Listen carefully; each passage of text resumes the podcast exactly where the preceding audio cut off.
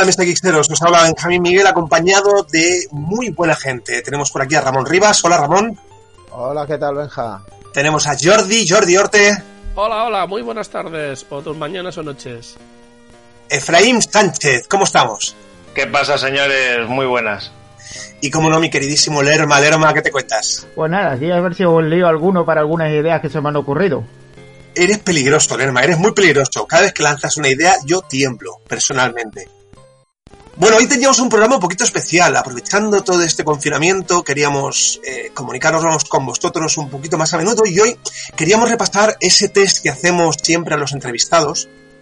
Eh, es un test rápido en el cual hacemos 10 preguntas y se nos tiene que responder rápidamente. Hoy queríamos aprovechar, y ya que estamos nosotros aquí, pues ser nosotros los que respondemos a las preguntas y poder extendernos un poco. Todos menos la alma, ¿de acuerdo? Podemos hablar. Ya, ya, estamos. Yo tengo que deciros, bueno, vosotros ya lo sabéis y algunos de los que nos escuchan también, yo este test ya lo hice. Así que, ¿qué te parece, Jordi, si lo lanzamos y yo ya sí me doy por excusado? Pues venga, hará dos años o así que lo hiciste, así que vamos a escucharlo de nuevo. Para acabar, te asalto con un test rapidito, que es el test que le hacemos a todo el mundo. Preguntas ¿Vale? rápidas, respuestas rápidas. Okay. ¿Por qué un MSX ayer, en la época comercial? Porque fue el que mis padres decidieron comprar. Yo creo que si hubiesen comprado un Commodore, yo ahora no estaría hablando contigo igual. Seguramente. ¿Y por qué un MSX hoy? Pues porque me enamoré de él, porque me caló en mi juventud en los años 80 y yo ahora mismo el MSX no sé decirte por qué, pero yo lo llevo en el corazón. No puedo decir otra cosa. ¿Qué equipo tuviste en la época comercial? MSX. ¿Eh, ¿Ningún otro? Ninguno. Tenía algún amigo que tenía Amstrad y es que no, casi, fíjate que ahora le tengo más cariño al Amstrad, ¿eh? pero en su momento ni me interesaba. ¿Qué modelo tenías?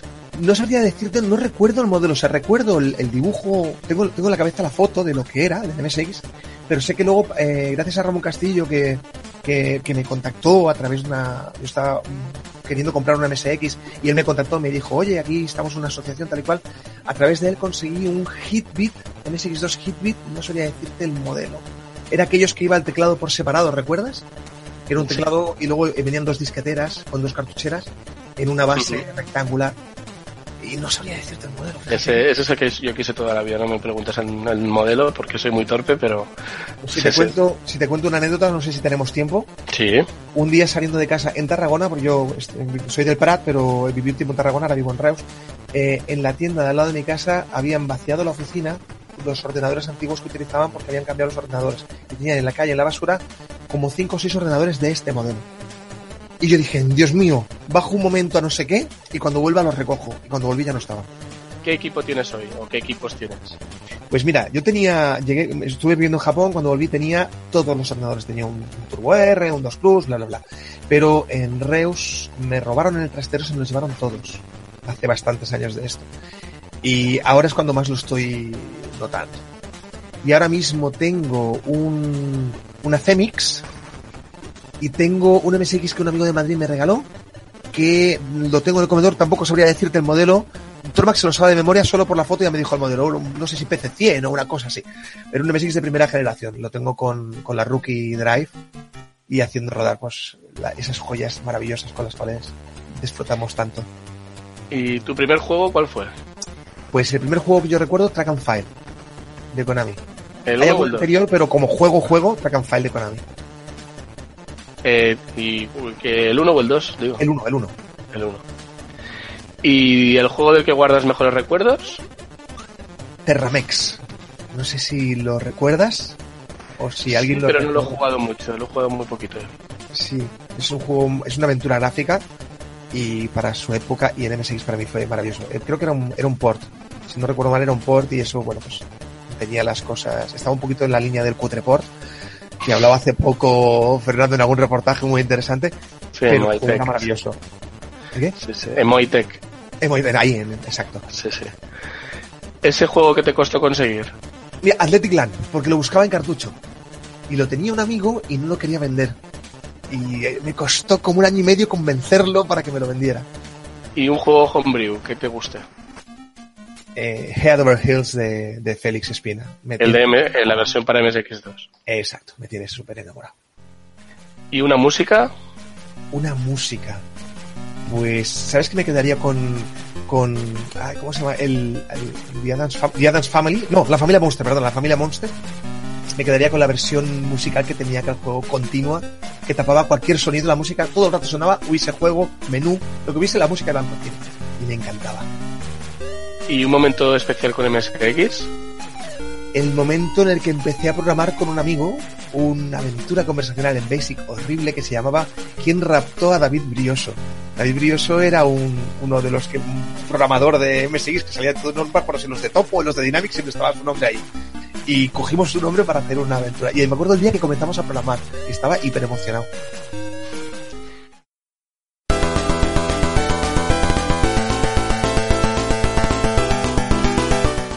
Y ahora es el momento en el cual os toca a vosotros responder a estas preguntas, así que yo os las voy a ir haciendo y abro el debate. Con cada pregunta abro debate y vosotros mismos, pues, eh, os peleáis aquí en las redes, ¿de acuerdo? Primera pregunta, ¿por qué MSX ayer, en la época comercial? ¿Quién empieza? Venga, yo mismo. Yo mismo, eh, pues el por qué fue muy sencillo, por sustitución. Mi hermano se compró un Big 20, el Big 20 reventó, como había que llevarlo, vivíamos en Canarias, había que llevarlo al corte inglés de Las Palmas, no se pudo. Y no, me llegó al día siguiente con un ordenador, con unas teclas muy bonitas, un VG8000, con una ampliación de memoria de 16K, un cassette, el Hero, el River Raid y el Beam Rider. Y madre mía, qué viciada de ordenador. Después de eso, eh, cuando se estropeó, se, se pilló un 8235 y ya con ese ya fue el amor absoluto a la máquina. El Hero, el River Raid y el Beam Rider. ¿Cómo mola, eh? Bueno, una buena selección de juegos. Sí, porque el Pitfall 2 era un poco más aburridillo a largo plazo, pero no veas tú, ¿eh? Hostia, a mí el Pitfall 2 me tuvo enganchado meses, pero meses, ¿eh? O sea, fue algo que... me- ahora lo miro y digo, ¿cómo me podía enganchar tanto? Pero pff, en el momento fue algo espectacular. Muy bien, yo es que eh, mi primer juego, uno de los dos fue el Beam Rider y salí el catálogo con los cuatro. Y, y vamos, hasta que no, no conseguí los cuatro, porque de milagro, vamos, pero, pero bueno, sí, sí, muy bien. Bueno, ya que estás, Jordi, tus inicios. Pues mira, yo creo que en mi clase era del ordenador que más gente tenía, seguramente. Y no sé cómo cayó en mis manos un catálogo que yo creía que era el de Sony.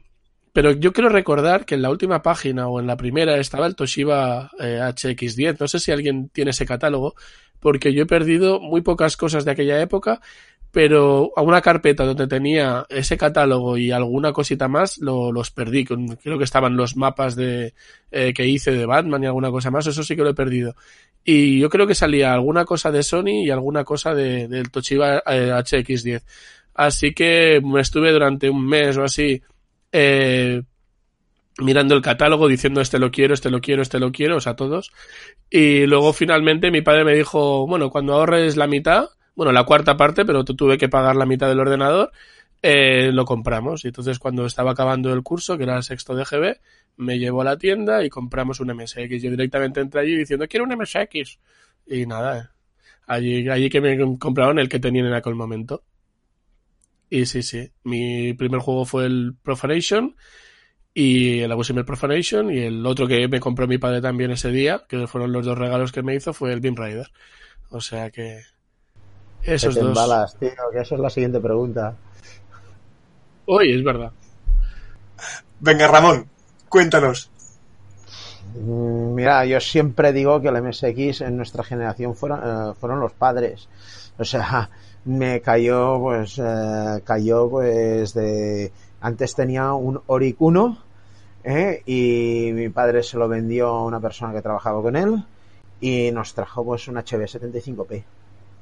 O sea, a, ver, tenía en aquel momento, no sé, pues, 10 años, no llegaba, o sea, con lo cual... mm, un cualquier, una cosa era igual que la otra. Da- Daba igual, en aquel momento, ahora no. Efraín, ¿qué nos cuentas?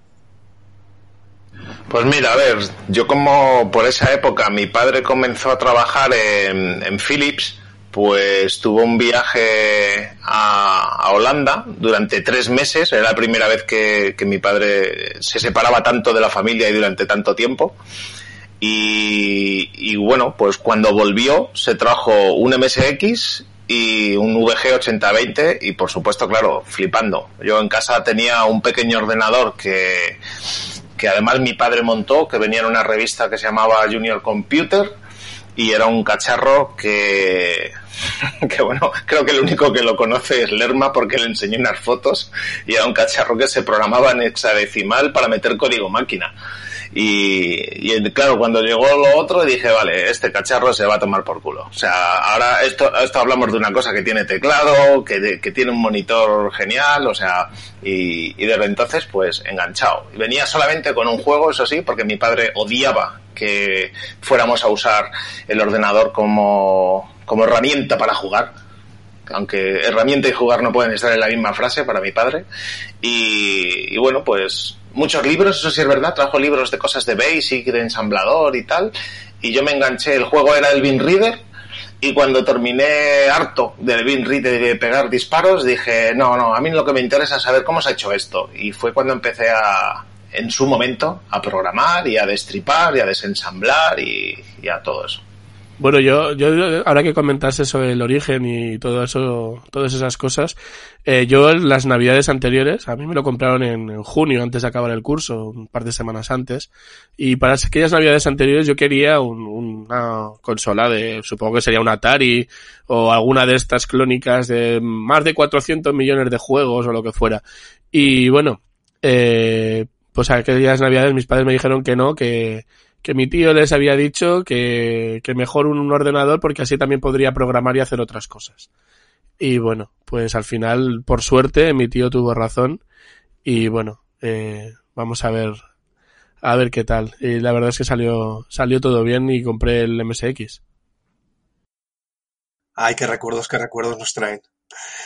Y bueno, tenemos, tenemos aquí esta segunda pregunta que yo creo que esta segunda pregunta se puede hacer gracias a una, no sé si decirlo, anomalía, ¿no? El, este hecho de que creo que nos ha pasado a todos que desaparecimos del mundo del MSX y volvimos a aparecer años después con fuerza renovada. Y la pregunta es, ¿por qué MSX hoy en el siglo XXI? ¿Quién abre debate? Pues ya lo abro yo mismo, ya que he acabado el anterior. bueno, pues básicamente en mi caso, eh, yo mmm, fue cuando estaba a punto de ser papi eh, y a mí me había quedado el, el gusanillo de programar en Assembler para, para el MSX. Eh, desde que lo dejé cuando me pasé al PC, que lo dejé en el año 91, justo un par o tres de números antes de, de que acabara la, la, MSX Club, eh, eh, bueno, sí, fui bastante pecero porque realmente consolas he usado muy pocas, o muy poco tiempo, la verdad, aunque he tenido algunas, no, no he jugado demasiado. Y um, también el tipo de juegos que me gustan son más los de estrategia y cosas así. Y bueno, pues cuando fue a nacer mi hijo, yo había jugado durante X tiempo a lo en emulación y tal, siempre tenía el emulador puesto y me echaba de vez en cuando alguna partidilla de, de MSX y tal. Y en una visita a la, casa familiar, pues eh, estaba yo el MSX y lo enchufé. Y cuál fue mi sorpresa de que el Penguin Adventure funcionaba. Yo ya me había conectado a, al grupo de Boschus de, MSX Boschus Club de Facebook y tal, y bueno, la verdad es que fue muy, estuve muy contento, aunque el cassette no funcionaba, de, de volver a jugar.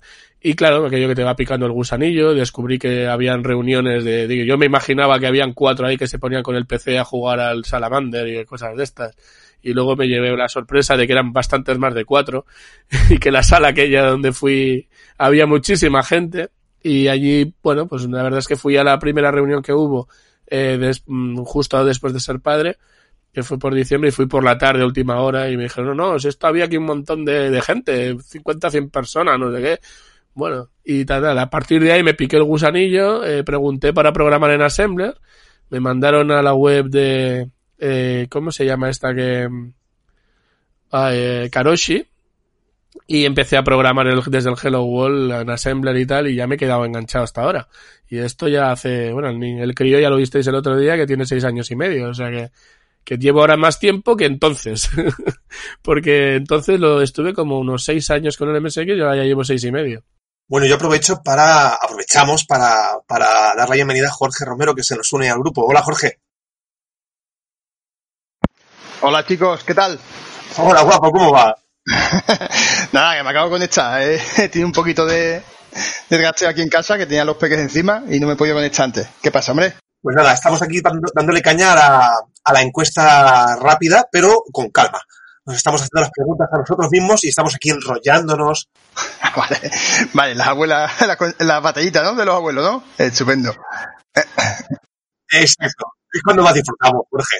¿Y tú, qué, ¿Y tú qué cuentas? Estábamos por la pregunta de por qué MSX hoy. Si quieres hacer un breve resumen de por qué MSX ayer y unir las dos respuestas, pues te dejamos el espacio que tú quieras, claro.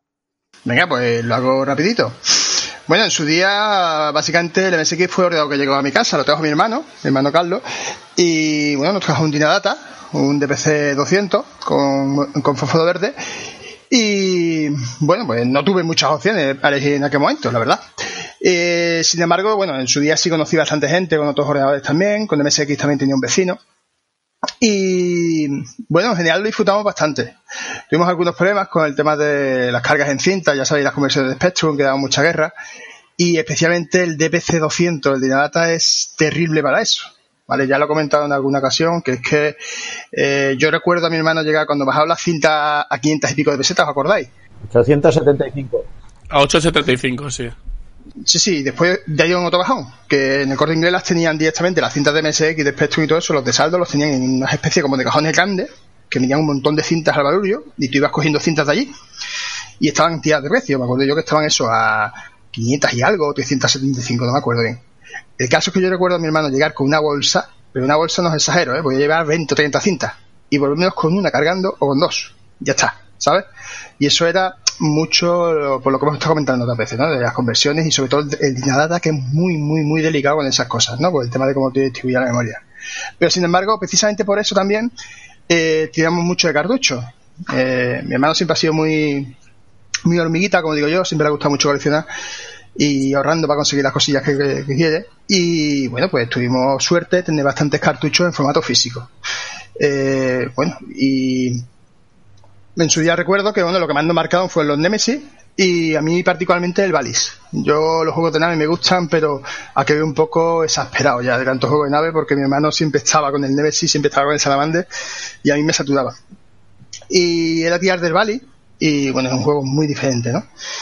Y bueno, eso es en su día. Eh, después aparte recuerdo también la interacción con otros usuarios, con el tema de Spectrum, con el tema de eh, de Spectrum y Ancha también, un amigo que yo tenía color y bueno, pues yo los recuerdos que tengo es que sí, que Spectrum yo veía bastante variedad, eh, eso me parecía bastante chulo, pero los juegos que yo tenía no los tenía la gente de Spectrum.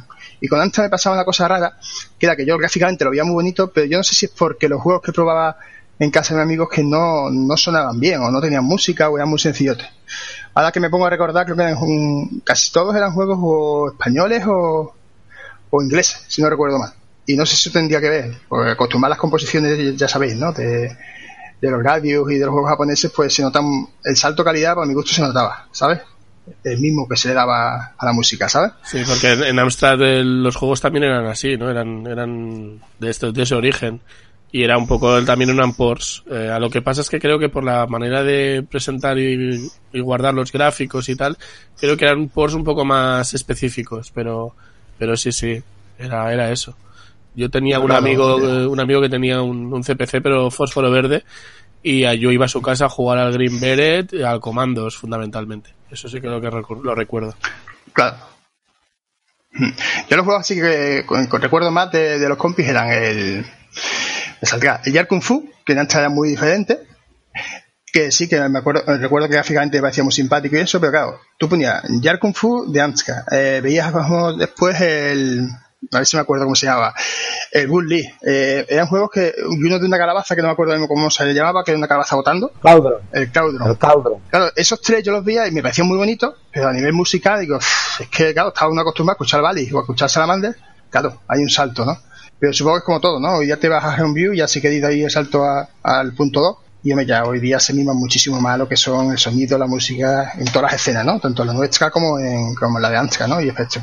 Y bueno, entonces eh, lo que estaba comentando, yo de MSX me vino un poco heredado, ¿no? O sea, lo disfruté mucho en su día, después según fue avanzando el tiempo, mi hermano se compró el PC, estudiamos mucho emulación, empecé a conocer realmente a fondo los juegos de MSX2, porque antes en su día es que no tuvimos la oportunidad. Yo recuerdo que las revistas específicas de MSX nos costó bastante trabajo encontrarlas, conseguimos algunos números, pero al menos aquí en Sevilla era difícil de conseguir. Sin embargo, eh, lo que eran los juegos era relativamente fácil. O sea, no solo los juegos de, a través de, de los canales típicos oficiales, también ibas a la Alameda y juegos de MSX2 tenía piratas específicos para eso. O sea, tú directamente tenías los juegos en disco, los podías comprar allí, o en cinta, o incluso originales en la Alameda. Bueno, a lo que iba. Ya, porque no es que lo alarga mucho, a ver si os voy a quitar tiempo. No, No, no te preocupes, No, no, no. te estás alargando mucho, que va. Imaginación es nuestra. ah, no. Y con Jorge ya acabamos el programa. Ay, eh, que nada, eso. Eh, ¿Por qué hoy el MSX? Pues mira, básicamente porque mm, a mí siempre me gusta mucho el diseño de videojuegos, ¿no? Yo he hecho eh, siempre juegos de PC, PC con el Deep, Games Studio, eh, después fui tirando ya a Game Maker donde lo estoy usando, eh, un poquito de Java, ¿no? Y, a mí siempre lo que es, eh, porque siempre me gusta también lo que es la ilustración, el tema del cómic. Pero a mí, el- cuando lo juntas con los videojuegos ya le das vida, ¿no? Interactúas con los personajes, creas un mundo dinámico, es mucho más bonito, ¿no? Entonces, pues, mm, a mí, por así decirlo, mi hobby siempre ha sido el diseño de videojuegos. ¿Qué pasa? Que un día llega a mi casa eh, un MSX2, un NMS, NMS 8235, si no recuerdo mal. Claro, mm, llega su ordenador a mi casa y lo primero que, que me entra por la cabeza no es jugar los juegos, es hacer un juego para MSX. Y básicamente es lo que me ha estado moviendo hasta ahora, el desarrollo de videojuegos de MSX. Yo a MSX juego, pero juego muy poco. Yo más que nada desarrollo. Y os digo la verdad, es lo que más me llena. Yo cuando tengo tiempo libre, rara vez me pongo a jugar. Estoy siempre o diseñando algún juego o programándolo. Es lo que más me llena. Y de lo que es la lo que es la escena hoy día, lo que más me gusta muchas veces es probar Homeview. A mí los juegos antiguos me gustan, me gusta descubrir juegos nuevos, juegos traducidos y eso sí, me gusta jugarlos un poco, pero sobre todo lo que más me gusta es el Homeview. Es lo que más me llama la atención porque ya no disfrutan los juegos igual. Yo, por ejemplo, recuerdo que después de haber vuelto al MSX, con el tema de que me regalaron el MSX2, yo vi el Gradius y yo no lo veía igual. Ya me parecía muchísimo más, mejor juego, ¿no? Porque ahora lo ves y dices tú, este juego realmente está aprovechando el sistema, realmente está aprovechando las capacidades del ordenador. Y, es así un poco como, como yo enfoco el MSX, ¿no? Desde un punto de vista muy de desarrollo. Es que no, es que es como yo lo disfruto, vamos. Yo como disfruto del MSX es o leyendo información del ordenador o haciendo juegos para él. Yo, yo creo que nos pasa, Jorge, nos pasa un poco a todos que el, evidentemente con la madurez las cosas cambian, ¿no? Pero yo creo que nos quedábamos antes con una sensación de este juego me gusta, este juego no me gusta, y ahora hacemos un análisis mucho más profundo. Por ejemplo, para mí es, es muy importante el, el esfuerzo del autor por ser original. A mí, pues eso me llena. Y hay juegos que me digo, vale, qué bien hecho, pero es que es más de lo mismo y me, y ya no me, ya no me interesa. Esto no me pasaba cuando, cuando era un crío, ¿no? Que veía el juego y pues directamente flipaba o no y no me planteaba el por qué, ¿no? Claro, también cambian los gustos con los géneros. A mí, por ejemplo, me pasa a mí que me gustan nada más los juegos pausados. O sea, a mí, por ejemplo, o, tiene que ser un juego relativamente fácil y muy movido, si es un arcade, pero por ejemplo un juego tipo radio mm, se me hace muy duro para jugarlo hoy día, ¿sabes?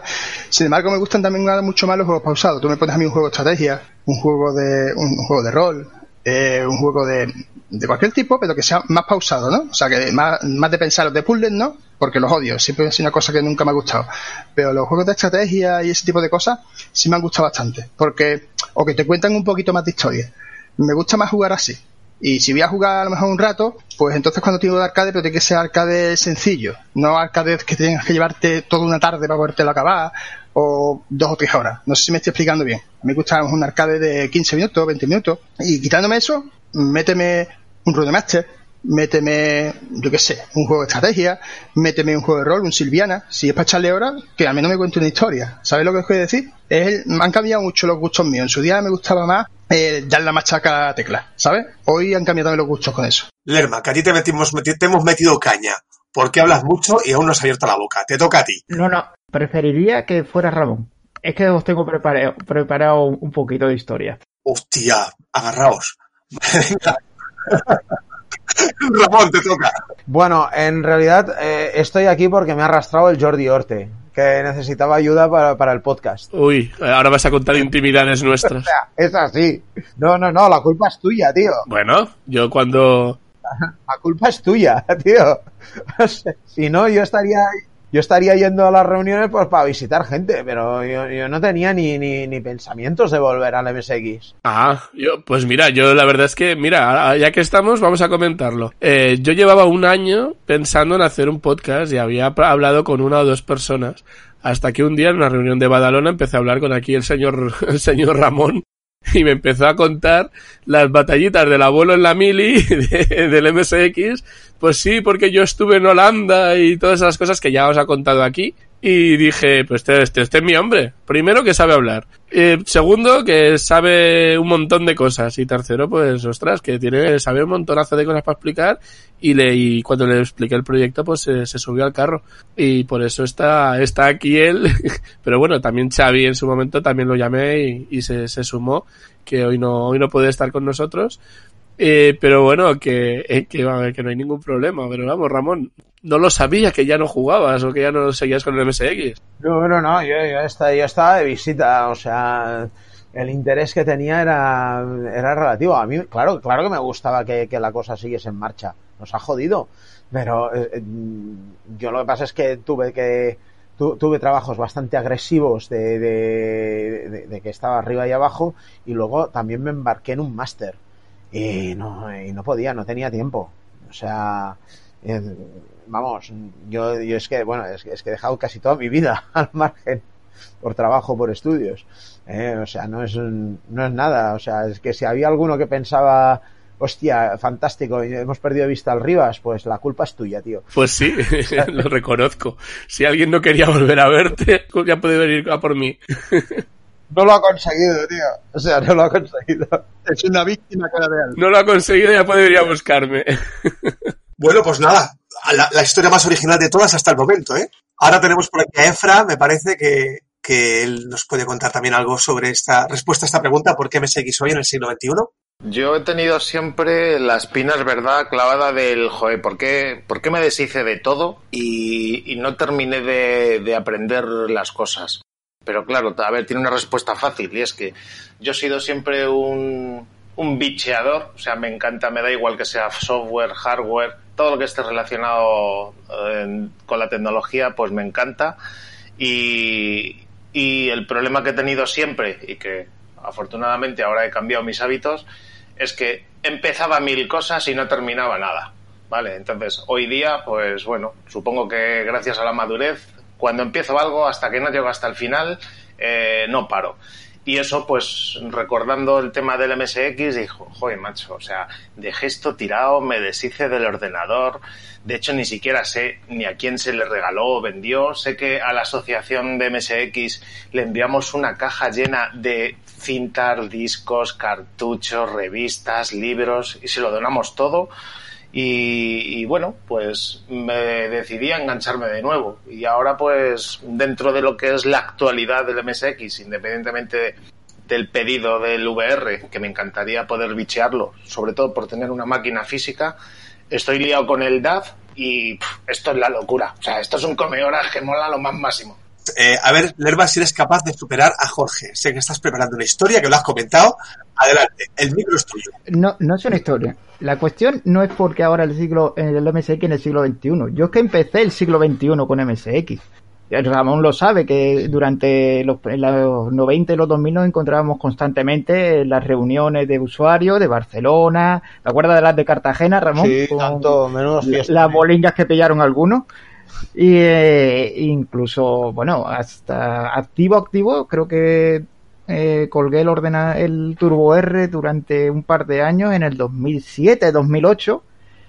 Y cuando ya conozco, a mi mujer, me vengo a Sevilla y tengo aquí el, tengo el Turbo R con todas mis cosas. Tenía mi expansor de slot, mi Music Module, mi Moon Sound, todo allí en una cajita y tal. Y decía, yo, mañana conecto el Turbo R, mañana conecto el Turbo R. Llevo un día, conecto el Turbo R y digo, bueno, voy a poner mi Megascasi. Y el disco duro del Megascasi frito. Digo, me cago en la madre que me parió. Bueno, no pasa nada. Pongo la zip. Pongo la zip y el clack de la muerte. Digo, me cago en la leche. Bueno, pues el IDE. Y el disco duro IDE no lo reconocía. Digo, mira, se acabó. Volvemos a las viejas costumbres. Leonardo, ¿tienes algo para ir para leer tarjetas de memoria o algo de eso? Y dice, sí, mira, aquí tengo un lector de tarjetas SD, que tal, MMC, que tal y que cual. Venga, mándame uno.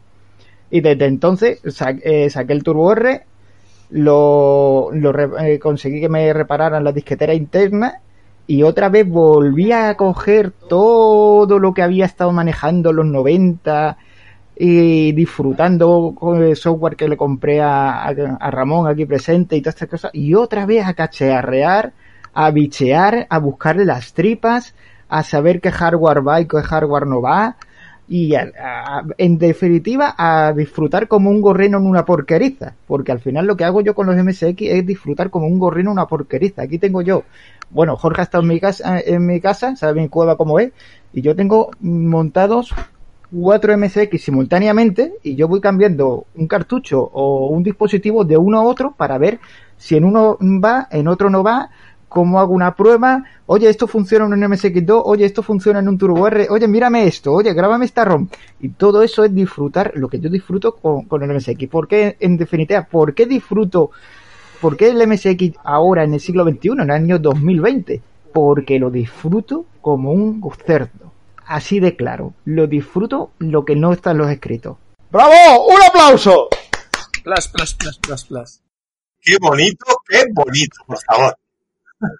Eso es una auténtica declaración de amor. ¡Qué preciosidad! Esto es amor con H.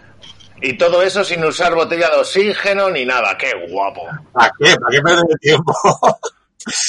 bueno, chicos, O sea, tío, eh, macho, tío, esto es una declaración de amor con lengua. Bueno, ahora la pregunta que viene, eh, la mayoría normalmente la contesta durante las dos primeras preguntas, pero igualmente abrimos el espacio. ¿Qué equipo tuvimos en la época comercial? ¿Quién comienza? Eh, yo, el HB75P. Un clásico. Es el clásico, el negrito. HB75. ¿Es el negrito con la parte de arriba gris? No, no, no, es el con las esquinas, eh, con, esquinas, vamos, el que tenía esquinas, no Muy es cuadrado, ¿no? 10P o el H20P. Eh, o sea, el que pare- con, con los cursores ahí, las teclas muy bajas de cursor, o sea, que tenía un look bastante profesional. Y es que aún estoy, estoy intentando averiguar cuál era el mío. Porque recuerdo cómo era, pero no recuerdo el nombre. A madre que te parió, tío. Pero sí, tío. Eso está precioso. Yo tenía un teclado de eso, de botones gordos.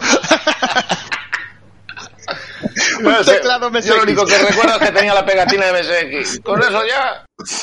Yo, en serio, ¿eh? O sea, y de- eh, eh, hace poco en casa de, de Tromax, desde aquí le, le envío un abracito a Tromax, eh, lo vi que lo- él lo tiene expuesto en su casa, entre todos los ordenadores, dije, este, ese es el mío, y me, me apunté la referencia y la perdí, me, lo, me olvidé, ya no me acuerdo cuál es.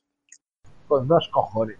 Vale, uno de 60 más o menos sabemos que Eh, es. Este, este es de entre los 80 y los 90, de, de- más o menos. Bueno, ¿qué más? ¿Quién más se lanza? A ver, no, no, eh, pues mira, en mi caso, simplemente ya lo he dicho antes, empecé con un VG 8000, que era de mi hermano, con lo cual no era mío, el 8235, que, que también era de mi hermano, pero también lo disfrutamos, pero no era, tampoco era mío, y ya cuando empecé a trabajar con mi dinero y con mi sueldo, me compré un Turbo RGT que ha estado, que sigue vivo, aunque ahora mismo lo tengo el pobrecito retirado porque ha, ha sufrido mucho. Y, y ya está, vamos, es al 94 que pillé mi Turbo R propio, que era ya es, es el tuyo, el narices, que es el que te compras tú. Y bueno, vamos a conceder unos minutos de descanso a estas voces que están dando dándolo todo eh, esta tarde aquí en Conexión MSX y escuchamos unos cuantos consejos.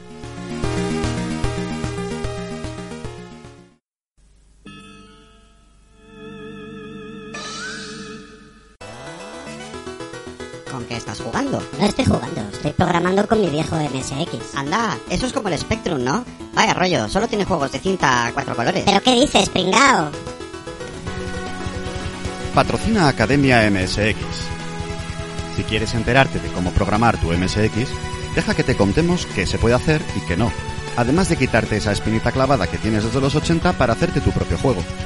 No lo dudes. Atención personalizada y montones de recursos en vídeo para que progreses. Entra en www.patreon.com barra academia-msx.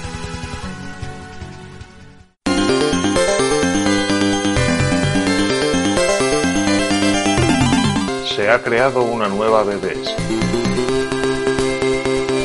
con contenidos de MSX.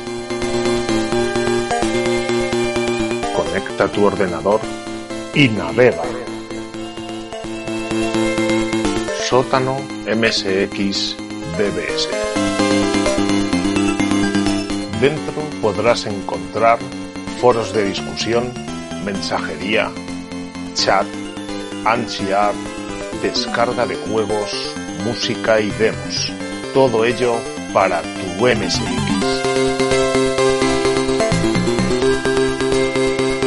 Además, podrás jugar online otros jugadores gracias a las Door Games.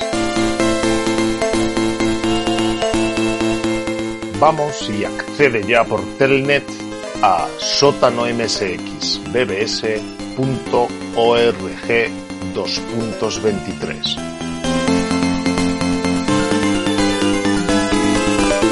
Welcome back to the 80s.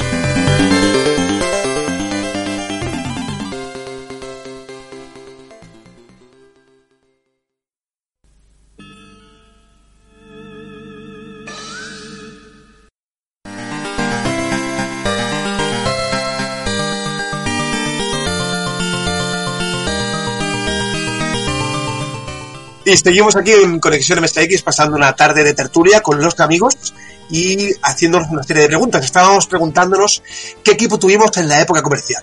Y seguimos hablando de ello. Bien, sigue.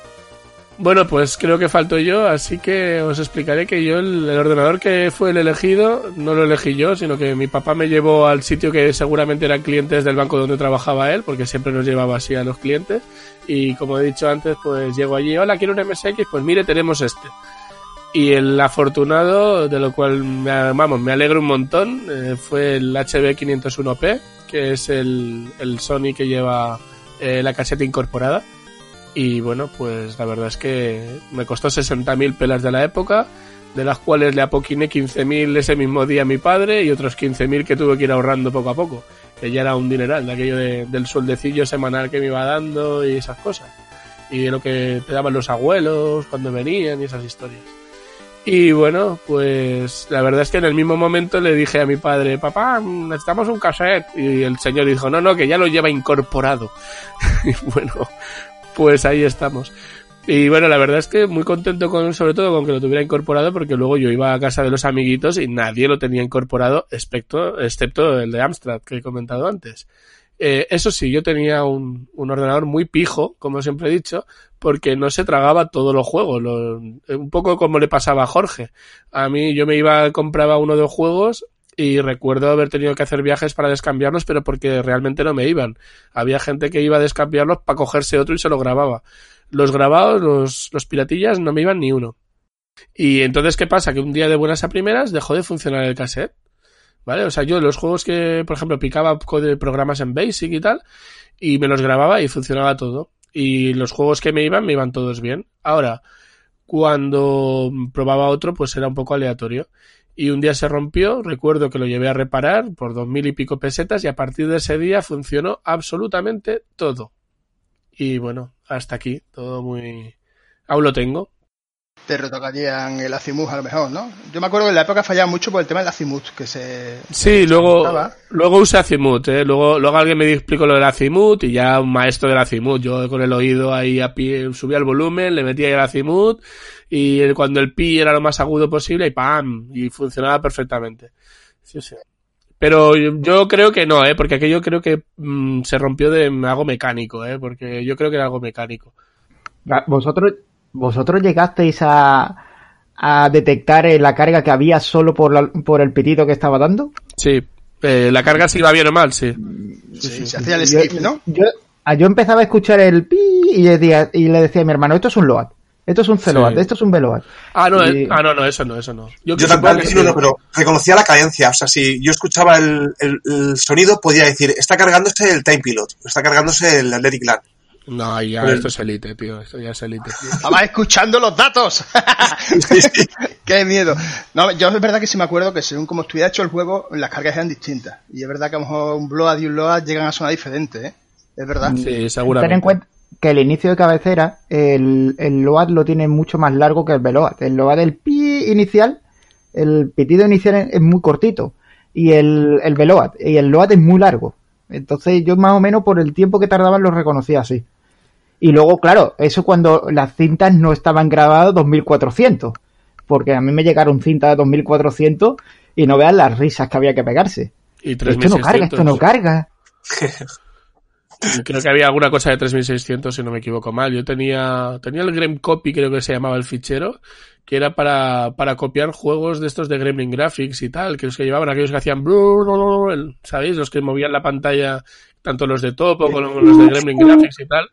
Se parpadeaba la, el margen de la, de la pantalla y aquellos llevaba, tenía un copión diferente porque cargabas el cargador y luego ya eran como bloques sin cabecera o algo así. Sí. Esto la gente del TSX deben dominar un montón y seguro que lo estoy explicando muy mal, pero, pero sé que era diferente, que no lo podías cargar los bloques de fichero. Y todo eso era porque luego ya cuando tenía, me compré la unidad externa de disquets, pues claro, mmm, cogía y los pasaba, los juegos que me gustaban los pasaba a disquetera.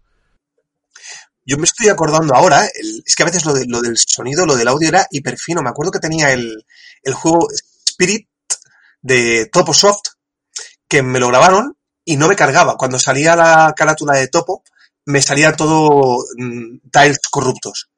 Hasta que un día me dio por cargarlo sin que se escuchara el sonido. Sabéis que los radiocassettes preparados para, para los ordenadores de 8 bits tenían un botón que podías hacer que se escuchara o que no se escuchara. Sí, cierto. Pues, pues cuando hacía que no se escuchara afuera, el juego cargaba bien. Y yo llegué a la conclusión de que era por la vibración, que la vibración del sonido hacía que algo muy fino cambiara, cambiara algo en, en, la, en la recepción de la información. Puede ser, o que cambiara la impedancia o algo también. Sí, sí, puede ser. Yo, yo recuerdo que tenía en, en donde apuntaban las vueltas, donde empezaba cada juego y tal, eh, había muy pocos, pero recuerdo que el Ghostbusters de Activision, por ejemplo, era uno de ellos, que tenía puesta una T de tornillo, porque yo la palabra Zimut no la había no, la conocía, y, y, ponía la T de tornillo en aquellos que tenía que afinar mucho, mucho, mucho para que cargara. Entonces ahí le metía el volumen a tope en la tele, que mi madre pobre en el, desde la cocina debía cagarse en todo.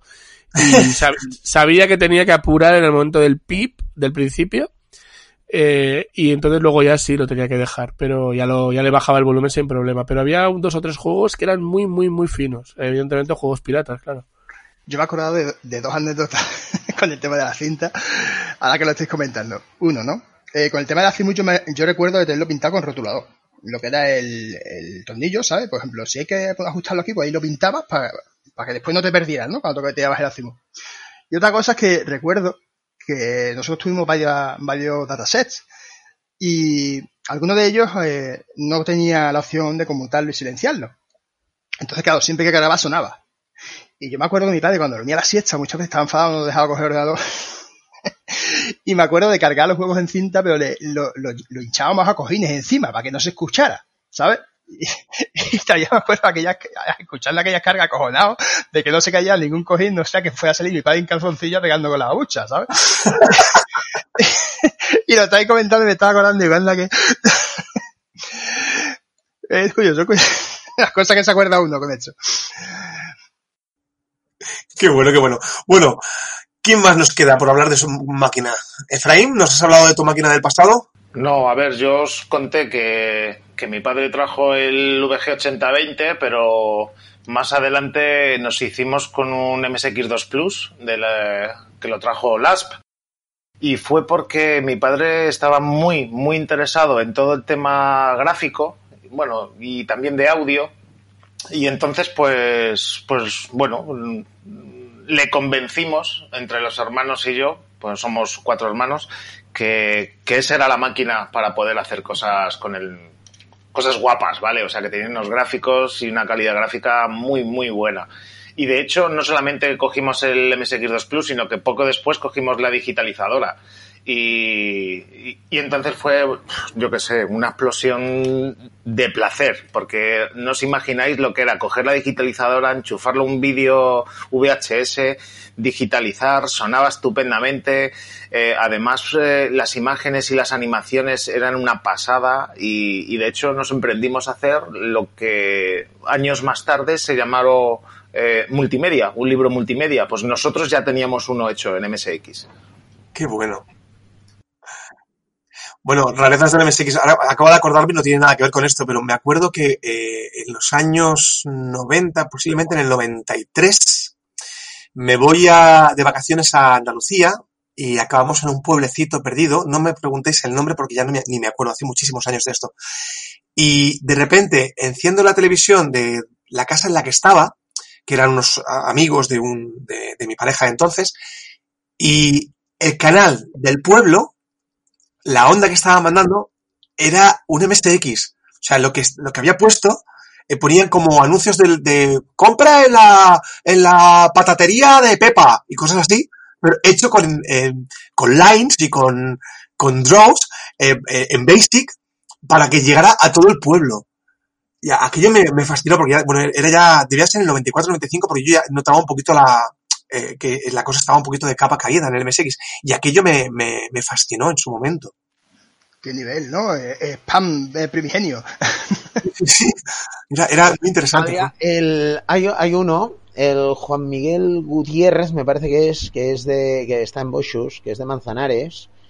Este, eh, él sacaba las músicas de, de, de- de FM y las ponían en los anuncios eh, de, de, de- de- de- de la radio local. Esto los ponían en Qué guapo, Manzanares, qué real. Qué Un saludo, tío. O sea, eh, eh, él y yo nos conocemos a través de un colega interpuesto que hace un montón de años que no sabemos dónde anda, eh, pero, pero él y yo nos, nos conocíamos. Eh, eh, eh, y había algún otro que, ¿quién me decía? Los de, sí, de, Alicante, de Villena, había uno que me decía que las carátulas de los, de, de la- de las intros de, para, para decir, y ahora pues vamos a pasar la película tal, ¿eh?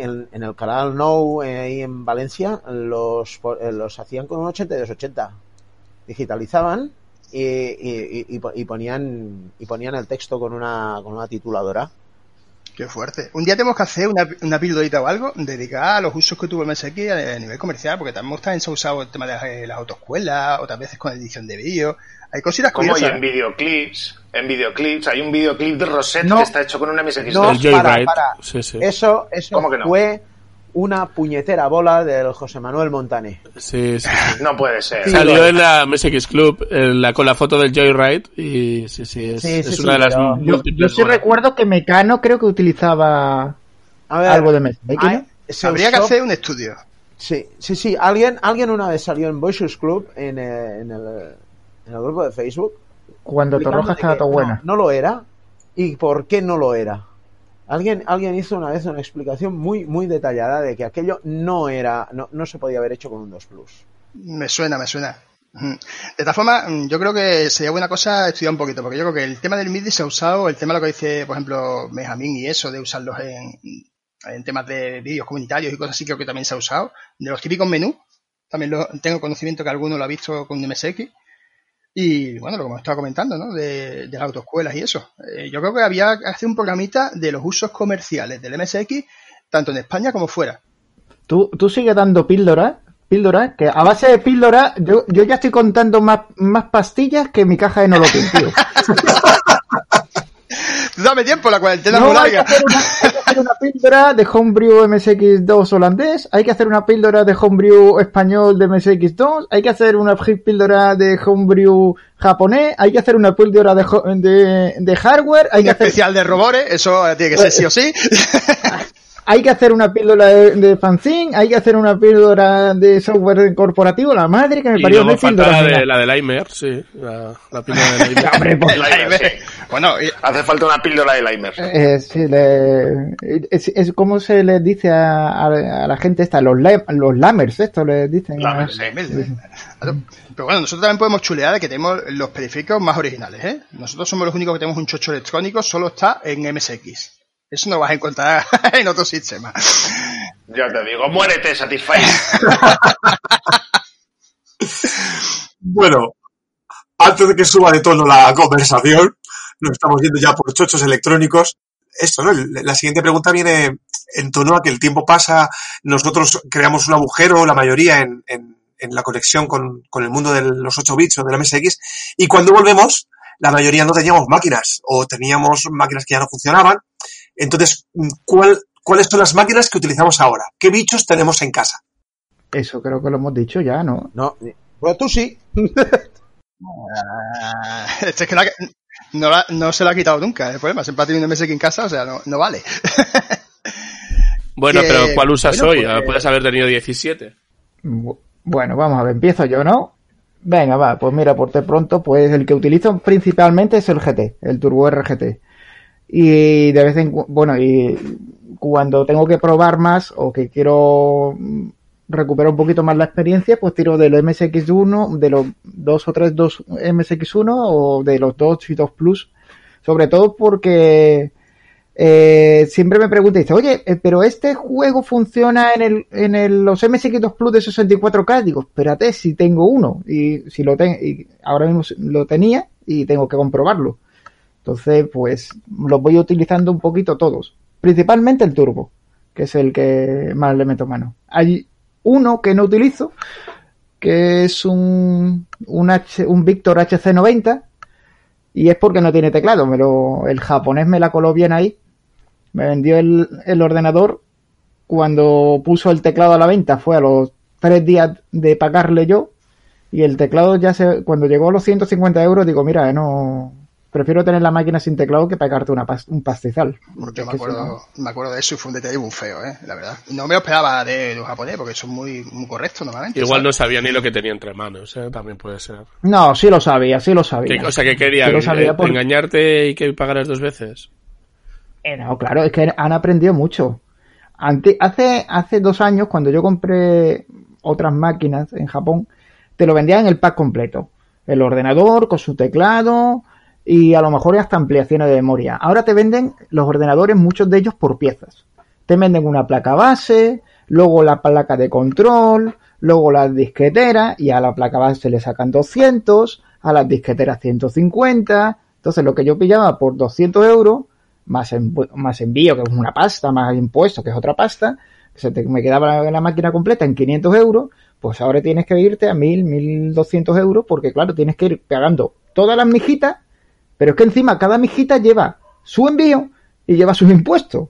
Con lo cual dije, mira, tonto, si me engaño una vez, la culpa es mía, tuya. Si me engaña dos veces, la culpa es mía. Y ya no me, ya no caigo con Yo eso. hace tiempo que lo que compro en Japón, eh, compro el paquete, paquete entero para que te coman, sí. Y en el caso de los juegos, si no llevan las instrucciones y caja, pues casi paso. Vamos, porque si no, no tampoco tiene mucho valor a largo plazo.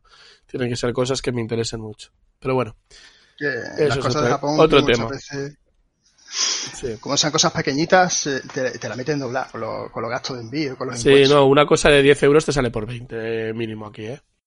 Que, bueno, un- es una cosa interesante de lo que dice José Luis. José Luis, a lo tonto, a lo tonto, tiene un banco de pruebas montado en su casa. Yo lo digo porque yo muchas veces lo llamo y digo, mira, José Luis, que estoy probando esto y a mí no me levanta ordenador. Lo puedes probar tú, porque yo estoy probando en el emulador, pero, y siempre tiene alguna mano, ¿sabes? Y entras en su cueva y lo primero que te encuentras son unos cuantos MSX en un lado, otros cuantos en otro, el innombrable al fondo, y después una pila de, de MSX también esperando que los conecten, ¿sabes?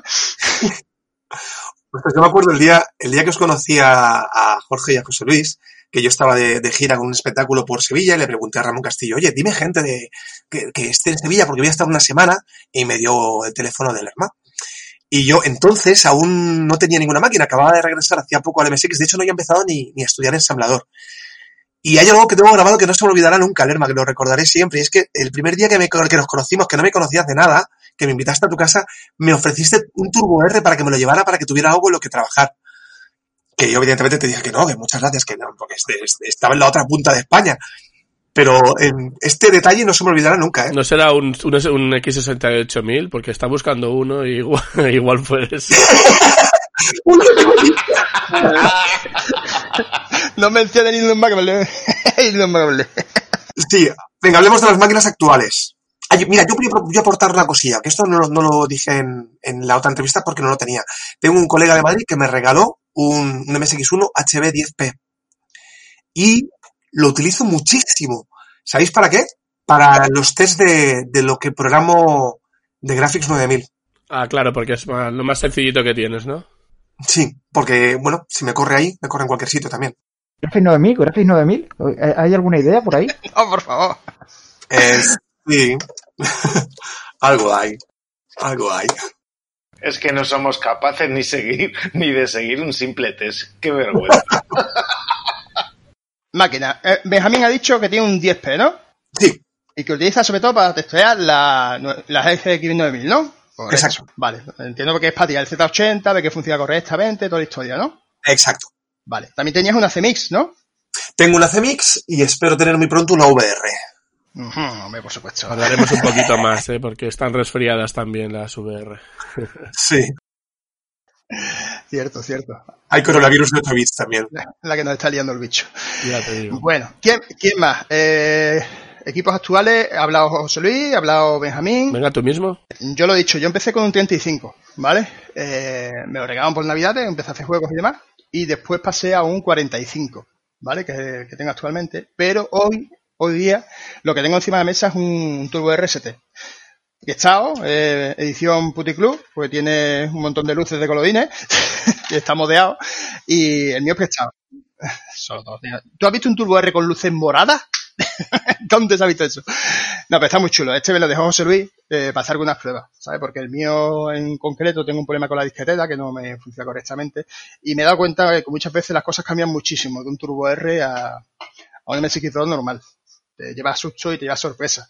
Y con la emulación falla muchísimo. Yo me he estado dando cuenta, por ejemplo, que muchos, muchos test que hacemos en la máquina real eh, no se ejecutan de la misma forma que se ejecutan, por ejemplo, en el OpenMSX. Y mira que el OpenMSX suele ser fiel. Pero a mí, por ejemplo, el R800 hay veces que me salta en la máquina real y no me salta en el emulador. Y otras veces al contrario, ¿sabes? Y bueno, entonces una cosa y otra, pues me dejó José Luis y la verdad que me está haciendo un montón el avión. Y ese es el equipo que tengo ahora. Eh, de equipos que tengo ahí guardados, tengo un 45 y un 501 también. Y un 20p. 20p reparado con el, con el tema de alimentación. Y ya está, son los equipos que tengo actualmente. Bueno, Ramón, cuéntanos. Yo, eh, después del 75p, pasé a un 8280 eh, con FMPAC, con Music Module y al final me embarqué con el Turbo R, que es lo que tengo ahora. Turbo R, disco duro y Monsound. Todavía, todavía me funciona el SCSI. Pues creo que falto yo. yo. cuando volví, el HB501P, como comentaba, funciona, pero lo tengo en el armario. No le funciona la, la cinta. Tengo que, bueno, lo intentamos arreglar. Funcionó dos días, pero algo, debe tener algo sucio por ahí. Vale, compré, compré otro HB501P. En aquel momento pensé pa piezas. Luego he visto que la gente los arregla, pero bueno, tengo ahí dos. Y, y la verdad es que los tengo que encender, ¿eh? Un día de estos, los tengo aquí en el armario, a ver si un día de estos de, de reclusión los puedo, los puedo poner. Y lo que compré fue, al cabo de muy poco de volver, eh, dije, ostras, mmm, quiero jugar a juegos de MSX2, pero en real, y me compré un 2 Plus, me compré el Panasonic, el A1WX con su disquetera, y eso, bueno, y es el que tengo encima de la mesa, vamos, el que, con el que tiro no lo tengo ampliado, sigue teniendo 600, eh, bueno, 640, ah, qué bueno, 64K de RAM, o sea, el normal, el de serie. Y nada, pues tiro con la Flash Jacks y, ahí tiro de la ampliación de memoria y todo esto. En su momento cuando volví me compré la Mega Flash ROM, pero la Mega Flash ROM con un MSX2 eh, se la mandé a, a Manel, eh, a, a Alemania, para que se enganchara al MSX y yo me quedé solo con la, con la Flash Jacks. Así que ahí lo tengo encima, a, a, un palmo de mí y a un palmo del PC. O sea, tengo las dos pantallas. Porque así sí, no tengo excusa para, para ponerlo. En 10 segundos lo tengo encendido. Si lo tuviera en el armario no lo pondría tanto. Muy bien, muy bien, Jordi. Eh, al lado del, de, en, para que te gires y en, eh, lo puedas utilizar. Así me gusta. Doy fe. Si no haces eso, no lo usas. Además que es así. Sí, sí. Sí, bueno, es que el, en el fondo el emulador es cómodo. Es muy cómodo y tenerlo todo en el PC, pues lo llevas bien. Lo que pasa es que no sé, a mí, a mí de, personalmente de, vez en cuando se me despierta la, la ñoñería, la nostalgia y me apetece, me apetece probar un juego cargado en cinta o me apetece meter un cartucho y, y disfrutarlo en máquina. Y eso es lo que hago, vamos. Claro, lo que pasa es que si se te apetece y no lo tienes encima de la mesa, dices sí, tú, cabrón, lo tengo guardado en el armario, ahora tengo que bajarlo, conectarlo, entonces cuando no lo usa, vamos. Eso me pasa a mí con, con, un montón de cosas, por eso tengo el MSX encima, si no sé que no lo voy a usar. Venga, chicos, el primer juego. Lo primero, cuando abristeis un MSX y jugasteis un juego que dijisteis esto es la bomba, ¿qué juego fue este? El primero de todos. El primer juego para mí fue el Crazy Train. A ver, oh. bomba. Eso todavía, todavía había de pasar un tiempo. Es decir, esto es, esto es la bomba, pero bueno. El de mi hijo también, eh, que lo sepas. Eh, un, eh, una duda. ¿El primer juego o el primer juego que nos gustó? Que son dos cosas distintas. Primer juego, luego hay otra pregunta para el juego del que guardas mejores recuerdos, etcétera. Pero el primer juego, cuando tú te llega un ordenador, un MSX a casa o vas a casa de un amigo, ves un MSX por primera vez, pones el, lo primero que viste, ¿qué fue? Ah, vale, yo que tengo recuerdos traumáticos, vale, vale.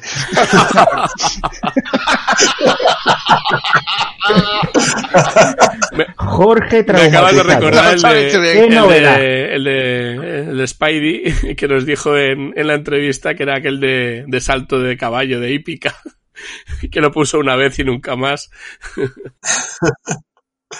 Hostia, pues yo, yo, bueno, creo que en la, en la entrevista lo, lo digo, el, el Vicious Viper, que era un juego en Basic que regalaba la Sony con sus ordenadores, malísimo, pero hombre, que aquello me flipó. O sea, me, aquello de la serpiente que se iba comiendo frutas y se iba haciendo larga, me parecía algo maravilloso, vamos. De hecho, de vez en cuando juego, porque lo tengo así como idolatrado. Yo juego al Snake Kid cuando quiero dosis de serpiente. Bueno, a mí los que me venían con el Dinadata, mm, nosotros teníamos un cachondeo porque es que aparte venía un pack de cinta, ¿vale? La mayoría eran juegos en Basic y venía alguno que eran ensamblador, aunque no lo padeciera.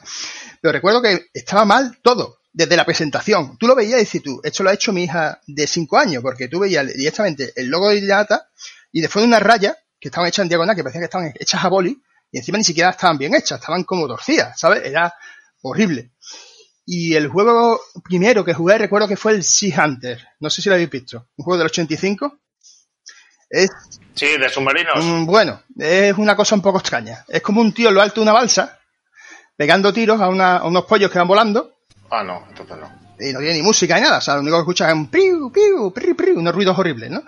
Y, cuando- y, y encima cuando te matan hace unas cosas rarísimas, o sea, porque cuando te matan lo que hace es el tío es que sale volando y se sale fuera de la pantalla, o sea, que ni siquiera tiene lógica, ¿sabes? Y yo recuerdo que estaba traumado con el juego, traumado. Hasta que hace poco lo vi en una reunión y digo, coño, si eso se vendía, si se vendía como un juego, ¿sabes? Tiene portada y todo, porque claro, yo lo que había en su día era Dinadata y unas rayas así en diagonal a boli, ¿sabes? Y, y oye, que existe, existe el juego. Y bueno, al que no lo haya probado todavía, le aconsejo que no lo pruebe y que se quite un disgusto. Y ese fue el primero que probé yo. Venga, ¿qué más por ahí, Eza? Pues mira, a ver, yo o lo que he dicho antes, o sea, el, el, el 80-20 vino con el Bin Reader y, la verdad es que, a ver, no, no he sido nunca de jugar, ¿vale? Excepto ahora, a edad madurita, que lo que me gusta son los shooters, con lo cual el MSX no me vale para nada. Y, pero con el Bin Reader me pareció una pasada, o sea, me pareció una pasada porque era mm, conocer eso, qué es eso de los sprites, la musiquilla, los sonidos, o sea, mm, me despertó toda la parte técnica que luego empecé yo a bichear. Pero vamos, Bin Reader. Y de hecho, vamos, me sigue encantando. Por supuesto no juego porque no tengo más que el emulador. Pero, pero juegazo. Para mí, juegazo. ¿Lerma? Pues coincidiendo con Efraín, es que claro, no sé exactamente cuál fue el primero que cargamos, porque nos llegó el triunvirato. Bim River, River Ride y Héroe y Hero. Entonces, no sé cuál fue el primero que cargamos. Creo que fue el, el Hero.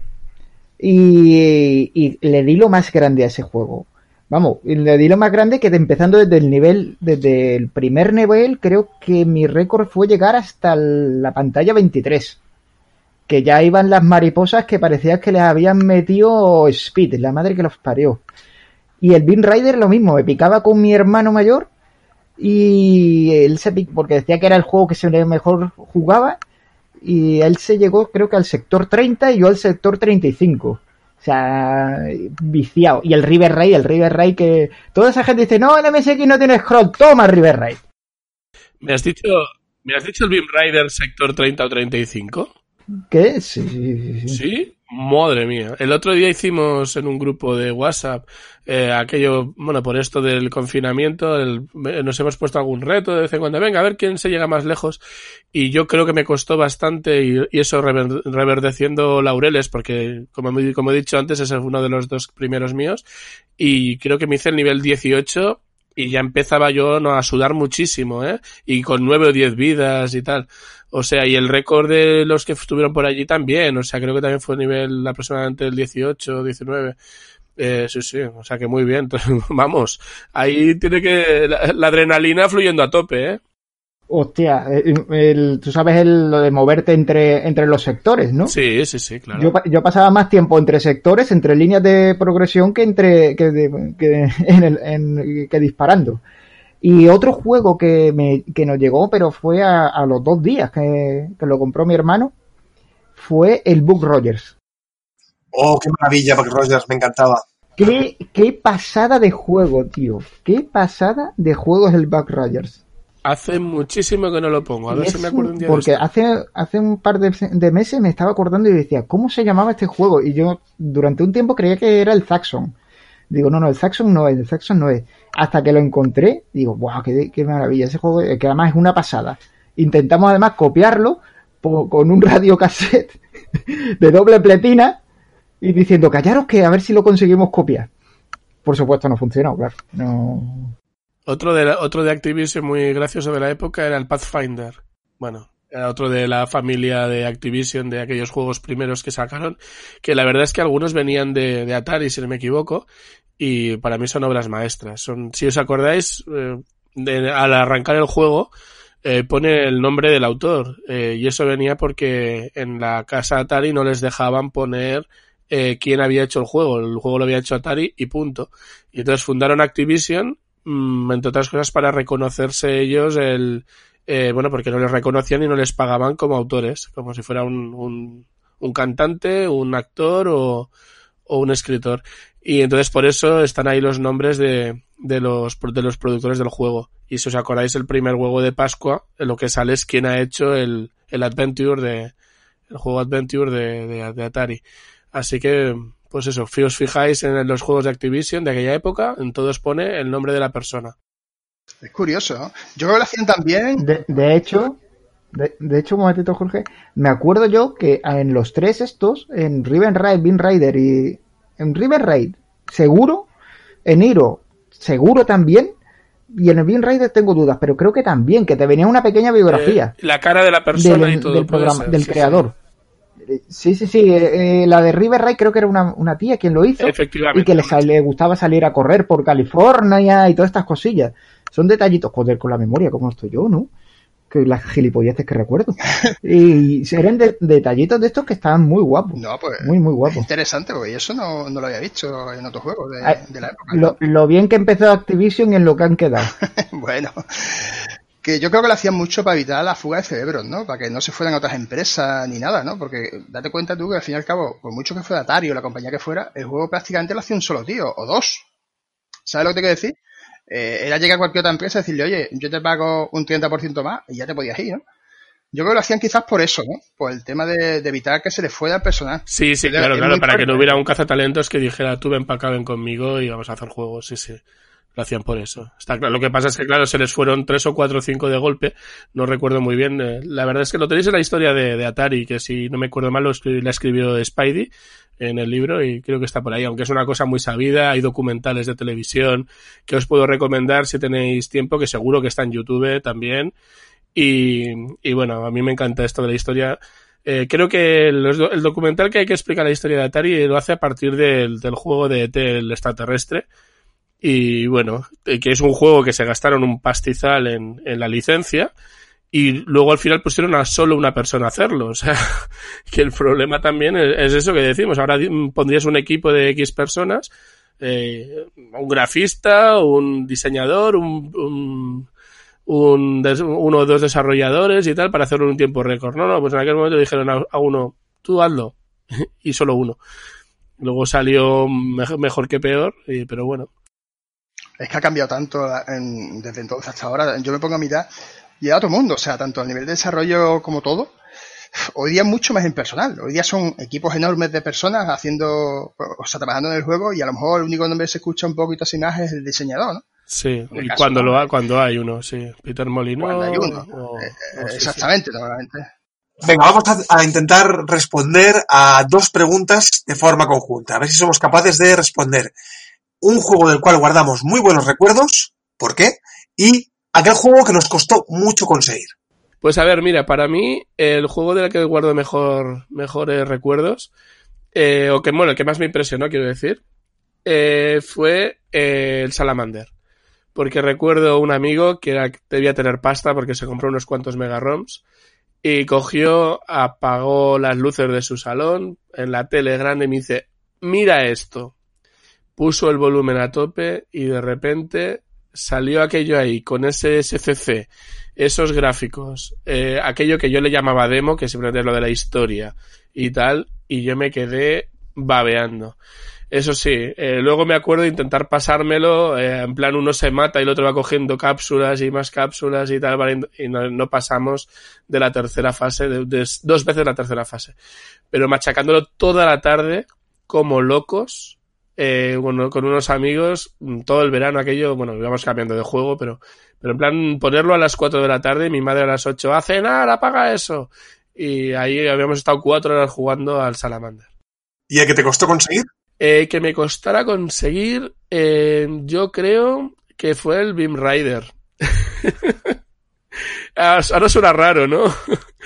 El Beam Rider resulta que fue mi primer juego y claro, yo aquel verano cuando me compraron el MSX yo hacía 12 años y mi, mi madre estaba embarazada de mi hermana. Y entonces claro, me compraron el MSX en junio y al cabo de nada, de muy poco, me mandaron al pueblo con, bueno, fuimos al pueblo supongo, y me quedé con mi tía, que nunca me había quedado, con mi tía y mis primas y mis abuelos todo el mes de agosto. Con lo cual, pues aquello de ir a la cabina para llamar a casa, cómo estás, cómo no estás, eh, tal, eh, porque no teníamos teléfono. Y al volver resulta que mi Beam Rider, entre mi hermano, mi padre que era un zarpas también y una prima que había estado de visita, eh, pues eh, la cinta se había destrozado completamente. Y mm, bueno, ahora lo tengo original otra vez, pero eh, pero vamos, el problema fue que se rompió y no pude, no pude volver a jugar aquel juego hasta prácticamente el año 98-2000, cuando lo encontré por ahí en una ROM o lo que fuera y lo jugué en, un- en el emulador FMSX. O sea que me estuve, mm, sin exagerar, 10 o, 15 10 o 12 años sin volver a jugar porque nunca nadie me lo pasó en ninguna cinta pirata. Es que para eso hay que tener amigos, ¿eh? Un drama. No, no, y tenía un montón de juegos de un, montón de juegos en pirata o de, de copia de cintas y cintas y cintas. Tendré como 30 o 40 cintas de estas. Pero aquel juego no sé por qué. O sea, me llegaron después el Hero, el Brim Rider, el, el Pathfinder, que antes he dicho Pathfinder. Eh, me llegaron prácticamente el, Pitfall 2, el Ghostbusters, un montonazo de juegos de Activision. Pero ese, no sé por qué, no me llegó. Y ya te digo, al final, cuando lo volví a poder jugar, fue, fue entonces. Eh, pues ya el año 98, 99, una cosa así.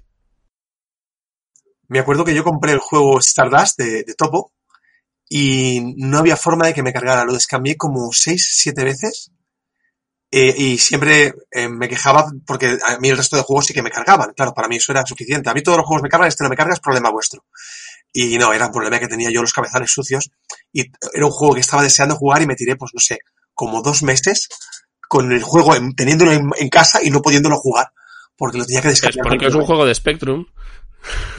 ¿Cómo quieres que te funcione? Me imagino que era un port. Era un por pero horrible, tío, no sé. Eh, era muy bonita la caja y todo, y los gráficos y tal, pero yo lo jugué una vez y la segunda vez le puse vidas infinitas, me lo acabé y ahí en el cajón. Yo creo que hice lo mismo, ¿eh? me lo terminé. Pero he de decir que es un juego que a mí me, me gusta. De hecho, hace tres días estuve jugando en la versión Amstrad. Porque es un juego que me trae nostalgia y me, me gusta volver a jugar de vez en cuando. Como Fantis. Fíjate, que, eh, a mí me gusta ese juego, el Stardust, precisamente. Yo ese era uno de los pocos que me cargaba y me gustaba. Es verdad que lo veía todo verde, porque íbamos con el fósforo verde, me da igual que tuviera color de jodón, ¿no? Pero Bueno, es igual, si no hubieras tenido fósforo verde lo habría visto todo amarillo. Tampoco no tenía mucha variedad. por eso mismo, o sea que ya ahí no. Y estaba chulo. Bueno, pues en mi caso, mira, a mí el juego que me ha marcado, lo he dicho mil veces y ya me, me da hasta vergüenza decirlo, pero es que es así, ¿no? A mí es el Balis. Con diferencia, ¿vale? Yo acostumbrado a no encontrar un juego de arcade lateral en la época con scroll como tenía que mm, encontrarme de repente el Balis con las músicas que tenía, con el scroll que tenían que fuera bloque, pero era multidireccional, ¿sabes? Con la mecánica y lo divertido que era, que era un juego asequible, mm, me llamó muchísimo, ¿no? El juego, ¿no? En cuanto a música, por supuesto, Salamander.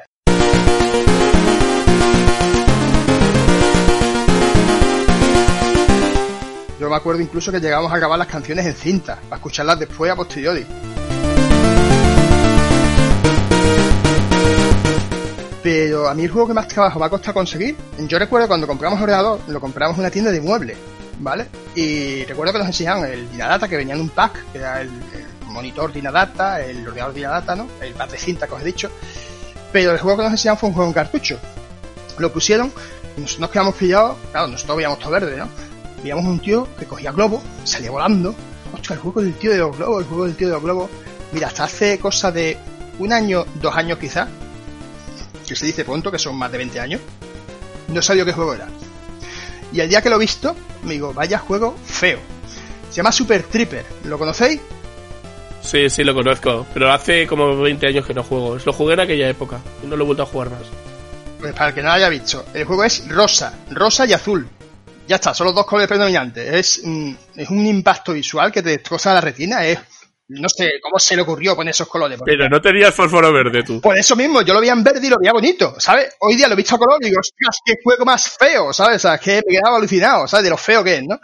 Y oye, lo que muchas veces el fósforo verde te hacía un favor, ¿eh? Pensamos que no, pero el fósforo cubría ciertos defectos. A lo mejor el que hizo el juego lo hizo en fósforo verde y por eso lo veías bien en fósforo verde. Pues no te extrañaría porque tiene tantísimo contraste que en fósforo verde se ve bien, ¿sabes? En fósforo verde no, pero en blanco y negro me consta de más de un programador importante que había hecho juegos así. O sea que imagina. Tendría bastante lógica. Sí, sí, sí. Tendría bastante lógica porque me estoy dando cuenta, porque estoy viendo aquí unas capturas, y los colores que están usando son los colores que más contraste tienen, ¿sabes?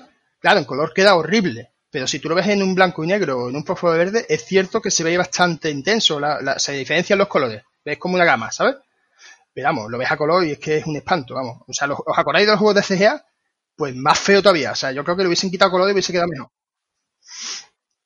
Y ese fue el que más trabajo me costó conseguir. El único juego de MSX que vi fue en fósforo verde fue el Nemesis, que fui a casa de un amigo que le había regalado la abuela el, un HB10P con el fósforo verde y el Nemesis. Y estuvimos toda la tarde jugando al Nemesis en su casa, que era la primera vez que lo veíamos. Y claro, las capsulitas azules y las rojas costaba un poquito distinguir. Pero bueno, ahí, ahí que estuvimos dándole. Yo lo jugamos en fósforo verde y recuerdo que la primera vez que lo vi y teníamos el cartucho desde hace ya tiempo, ¿eh? Fue unas navidades, porque claro, mi, mi padre, que supongo que lo que ha pasado a todo el mundo, no cojas la tele que, se, que la rompe el ordenador, ¿no? Que rompe la pantalla, el tubo de... No sé por qué decíamos eso, ¿no? Que, que el ordenador rompía la tele, pero bueno. Y me acuerdo de ponerle Navidad y quedarme yo alucinado. Digo, ostras, tenía colores, ¿sabes? Porque claro, tú te lo imaginabas, estabas tan acostumbrado a jugarle en fósforo verde cuando veías con colores, no te lo imaginabas que fuera ni tan colorido, ni que tuviera esos colores, ¿sabes? Es verdad, verdad. Lo estoy viendo ahora, ¿eh? Y, a ver, hay mucho, mucho color magenta y tal. Pero, hombre, no, eh, si lo vuelves a ver, no, te- no, no te, no te resultará tan chocante. Sí, es lo que iba a decir, lo estaba viendo y no, no me, me estaba gustando. Bueno, yo es que soy un poco piji, pero me estaba gustando. Yo lo estoy viendo y me está dando fatiga. ¿no? Ah, lo siento, pero no puedo, o sea, no. No, pues la madre que lo parió. No, no, yo he jugado a ese juego, lo he recordado ahora cuando he visto el vídeo del YouTube y, y a mí me molaba bastante. Bueno, Jorge, no tiene gusto, lo sentimos mucho. No, también te digo la verdad, poner un, poner un marcador con la puntuación, la fase y todo eso, con fondo el color 13 magenta y las letras blancas, eh, no me lo esperaba, francamente. Eso, Si es que el juego tiene dos chiles, date cuenta que tiene dos chiles, el de la bolita y el de los ladrillos, no tiene más chiles el juego. Es feísimo, por Dios. Venga, que yo quiero escuchar lo que, lo que le gustaba y no gustaba a Ramón. A ver, a mí eh, el, el juego que más me ha gustado, pues probablemente el, el USAS y el SD Snatcher. Joder, macho, qué buen gusto Ah. tienes, tío. Eh, es, eh, francamente, era, era una currada. O sea, el SD Snatcher estaba todo en japonés, pero yo me enteraba, pero es que yo me estaba coscando de qué coño estaba pasando, más o menos. o sea, y el, y el USAS, pues, oye, mira, no sé, gráficamente, mm, de la época comercial, si alguien sabe algún juego gráficamente más lustroso que este, que me lo diga. sí, pues la verdad es que es de lo mejorcito, si lo usas. ¿eh? Luego, luego que el juego que me haya costado conseguir, bueno, que me está costando conseguir, el Goonies de Kralichek. Ah, es verdad. O sea, ese, ¿Cuál, perdón, que me he el, el Goonies de Kralichek. El Goonies are good enough. Ah, vale. Ah, vale, vale, vale. Bueno, Sí, salió uno hace Este- unos meses, seis meses a lo mejor, y se disparó el precio a cosas insultantes. No, no, no, o sea, ya lo...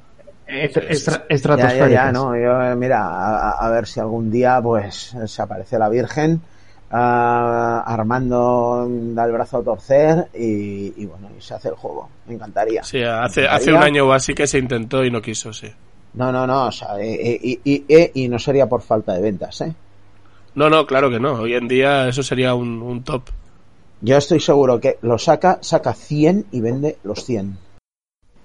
Mm, saca, lo saca, saca 100 y los 100 no llegan a ponerse a la ven- a, a a ponerse a la venta directamente. Se Se reservan. Le pasaría que vamos, se reserva. O sea, sería entregado directamente. Yo creo que sí, que sería un juego de irte a 200 juegos, sí, seguramente. Ahora que habéis hablado del USA, eh, una cosa interesante, es de los pocos juegos de la época que usa lore. Eh, los, eh, los Horde es de los poquitos juegos que lo usan. Y Digo, a los que programéis y eso, eh, yo creo que poquitos juegos usaban el lore en condiciones como ese. ¿eh? La verdad es que sí, o sea, el, el OR eh, rara vez est- está usado de una forma que sea interesante y es complicado, ¿eh? Ahora yo en el, en el Marrones y Cotorras es- eh, utilizo OR y bueno, y bueno, para quien no sepa, de los que nos estén escuchando, el OR es sacar un tercer color de la mezcla de dos colores con dos sprites. Y es complicado, es complicado y eh, es, es chulo, el resultado es chulo, pero joder. Claro, tienes que pensar muy bien la paleta para que cuando después la encuadre queden bien. Pues en el USAS se usa de copón. Se oye, se muy bien, es cierto, es cierto.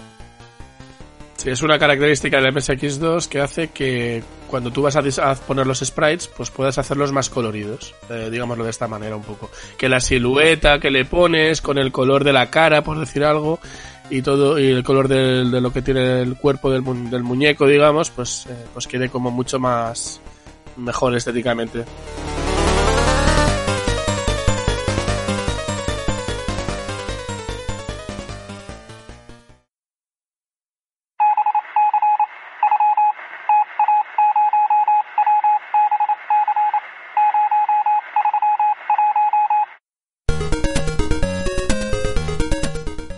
Hemos abierto un nuevo canal de comunicación. Recientemente hemos abierto un grupo de Telegram. En él podréis debatir, consultar, preguntar, participar o hablar de cualquiera de las temáticas que tratamos en el podcast y de MSX en general, como no.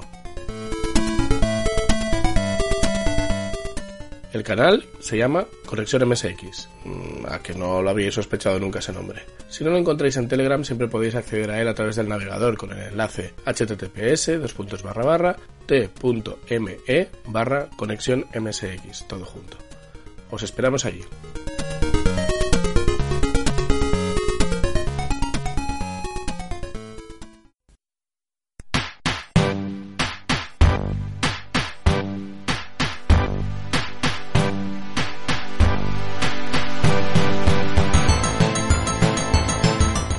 Venga, comenzamos con las tres últimas preguntas. Me las das del tirón, Ramón. Eh, un juego homebrew que a ti te haya llegado, una música que a ti te haya llegado y un momento especial con tu con un MSX. El, el, el- juego, el juego más, eh, el juego homebrew para mí es el, el Magnar de Parallax. Eh, fue el que me demostró que se podía hacer, eh, que los, que los aficionados podían hacer juegos mm, que no tenían nada que, o sea, y, y y po- y poder tratar de tú a tú a compañías muy serias. El, el que me demostró que se podía seguir haciendo cosas en MSX. ¿Música? Música, eh, el chip o, o un juego, un Una melodía, hombre, una melodía que te haya llegado. melodía. La intro en MSX Stereo del Muzax 3.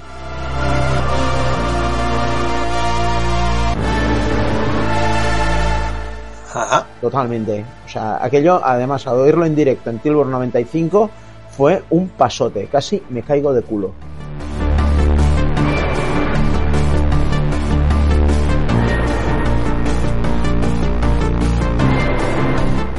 Ramón, una música guapísima, guapísima que yo no me canso de escuchar es el tema principal del Pixels. Vale, no, sí, sí, ya puede, ya puede ser. O sea, es que Bar Roymans, que por cierto a lo mejor vuelve, o sea, ¡Oh! Bar Roymans tiene, eh, eh, tiene eh, de esto, mm, se ha abierto perfil en Facebook, eh, se ve que ha vuelto a poner cosas en el, en su canal de YouTube y tal. O sea, a ver, a ver si puede volver. Sería glorioso si volviese a hacer eh, músicas. Era, era una máquina de hacer músicas. O sea, a mí me explicaba gente de Compietania, uno, que eh, el tío empezaba, estaban reunidos y empezaba, y empezaba a pensar y hostia espera y, y- se, apartaba un momento empezaba eh, empezaba a hacer empezaba a hacer de, cero de cero un tema delante de todos ellos. Se le ocurría algo en un momento dado y pa, pa, pa, empezaba a hacerlo. No era el mejor o sea porque a ver Wolf era una puta pisonadora pero y, y era muy jodido moverle la silla pero pero pero o sea ahí están todas las demos de, de Compietania para demostrar el nivelazo que tenía Venga, y tu última pregunta. Un momento especial con el MSX. A ver, te diría, de la primera época, te diría cuando descubrí el Nemesis 2. Eh, es, eh, me quedé, eh, me quedé a, cuadros, como nunca me había quedado con otro juego. Y, y de la época, bueno, no tan moderna, otro momentazo para mí fue, fue cuando entré en el polideportivo de Zamburt, en Zamburt 92, y vi toda la gente que había metida, todos los stands que habían metidos, todos los clubs que habían metidos. O sea, fue, fue aquello un choque. No estaba preparado para, para aquello. La verdad es que no estuve preparado para aquello. Ojalá me hubiese quedado más tiempo y hubiese estado más tiempo hablando con la gente y preguntando qué hacían y quiénes eran y, y tal. ¿eh? O sea, pero era. Fue. Fue todo. Vamos. Toda una revelación de que, de que realmente. De que se podía seguir con esto. Eh, una pregunta, Sí. Ramón. Que tú eres de- el único que ha ido a Tilburg y a Zandvoort. Eh, y en- en lo que- yo acabo de decir eso, que te impresionó Zandvoort. Tilburg, a la hora de. Entre los dos, ¿cuál era más masiva? Mm, Es diferente, o sea, a ver, masivas eran las dos iguales, eran las, las reuniones grandes. Quizás el Tilburg iba más gente, por lo que yo tengo entendido. Eh, O sea, pero yo, yo estamos a- eh, allí en Zambord era una puñetera locura, no, mm, no ibas a salir decepcionado, sobre todo hasta hasta el Tilburg 95, que es allí donde se frenó, donde se frenó todo. Ahí, eh, a- o sea, del Zambur 92 los holandeses se acuerdan que es donde explotó todo. Donde se puso en marcha y, fueron pues como unos tres años y medio, cuatro, de, de, de, desarrollo tras desarrollo y de ir eh, subiendo el nivel. O sea, era, tú hablas con los holandeses y te dicen, sí, sí, Zambor 92, ahí, ahí empezó realmente, ahí explotó, explotó todo. Y en, y en el Tilburg 95 se, se paró todo. Yo iba con una lista del copón de cosas que tenían que salir y, y volví pues con, con la tercera parte. Bueno, oye, bueno, es que la lista era muy grande. Bueno, ya saldrán. Zambor 95 no salen. Tilburg 96 no salen, o al menos, o la mayoría no salieron, y, y entonces empiezan a caer, empiezan a caer grupos, uno detrás de otro. Eh, se- como a los holandeses no les gusta la pasta ni nada, pues en cuanto, en cuanto empezaban a trabajar y a ganarse sus, sus pelas, pues el MSX se olvidaban. También coincidió con la llegada del Windows 95 y que la gente se pasó bastante No, no, PC, no, no creo que fuese por eso. ¿No? No, no, no, no. O sea, se dio la circunstancia de que todo, todos los que estaban acabando la carrera a- eh, iban, era una generación que estaba acabando la carrera, acababan la carrera eh, eh, y se iban a trabajar directamente. Y ahí se acababa el Se hacían mayores. O sea, o algo así. O sea, y algunos de hecho siguen siendo mayores porque eh, no, no aparecen ahí en Nimega. Pero bueno. Así son las cosas. Pues venga, ¿quién más quiere hablar sobre juego homebrew, música, Yo os momento especial? ya os oiré, ya os oiré en otro momento, ¿vale? Muy bien. Vale, Ramón, hasta un besico. Venga, men. Adiós. Pues venga, va, lo, lo pillo yo. Venga, Y a ver, un juego homebrew. Eh, mira, me he estado mirando mientras hablaba Ramón el- las que, los que tengo yo de, homebrew y hay unos cuantos en los cuales estaba dudando. Y me voy a quedar con el Ghost porque creo que es un juego muy equilibrado y que puedes jugar desde el primer momento y poco a poco te va dando, eh, te va dando más, más, más. Aunque estaba dudando entre unos cuantos, ¿eh?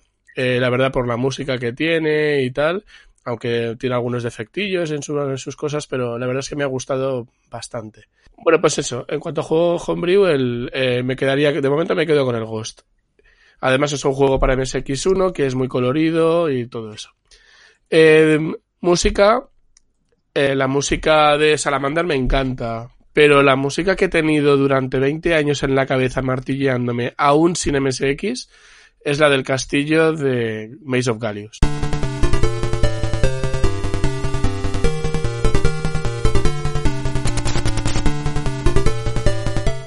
Eh, la he tenido en el, en el móvil y la sigo teniendo en el móvil y es la que más me ha martilleado. Supongo que por la cantidad de horas que le he metido a, a ese juego a, paseando por el castillo en su momento hasta que conseguí acabarme el juego.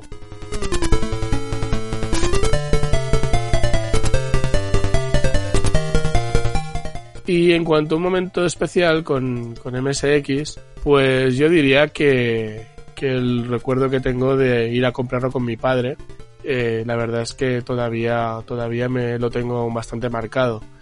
Eh, recuerdo incluso alguna conversación previa con él de otras cosas que no vienen a, caso de MSX y bueno, la verdad es que es que lo recuerdo bastante. Eh, luego mi padre me compró, como yo jugaba federado ajedrez y jugaba campeonatos, ese mismo verano al volver y tal me regalaron el cartucho del chess Uh, y bueno, estuvimos jugando en casa muchísimo tiempo. Pero y él, bueno, mi padre cada día hacía la partida de que venía en el periódico, con lo cual él se puso a jugar al, al chess también. Entonces yo llegaba del colegio y me lo encontraba jugando con el MSX al, ajedrez. Eh, y es lo único que llegó a jugar él. Y cuando vio que a mí me empezaba a gustar demasiado el MSX, pues, pues entonces eh, él dejó de jugar al ajedrez para que no pensara que, que yo podía porque él podía, ¿no? Eh, y eso es un poco lo que yo también intento ahora inculcarle a mi hijo. De, me, fastidio bastante muchas veces eh, por, para que él no me vea que estoy jugando demasiado. Entonces busco un momentito, juego poco y todo eso. Entonces, claro, ahora al faltar mi padre ya desde casi hace 20 años ya, 19 años ya, pues, pues eso. Eh, el corazoncito lo tengo ahí todavía. ¡Qué silencio! Bueno, bueno, tranquilos, no pasa nada. Lo tengo, nostálgicos. lo tengo casi superado, ¿eh? Estaba aquí esperando. Joder, macho, es que se me, ha, se me ha quedado el corazón encogido, coño. Bueno, yo tengo una diatriba porque antes me han llamado eh, mi hermano, entonces pues he tenido que cortaros. Y estaba hablando eh, mi primer el, el juego que guardo mejores recuerdos y el juego que me costó más conseguir. Bueno, vamos a ver. En MSX1 el juego que mejores recuerdos me da el Nemesis 1.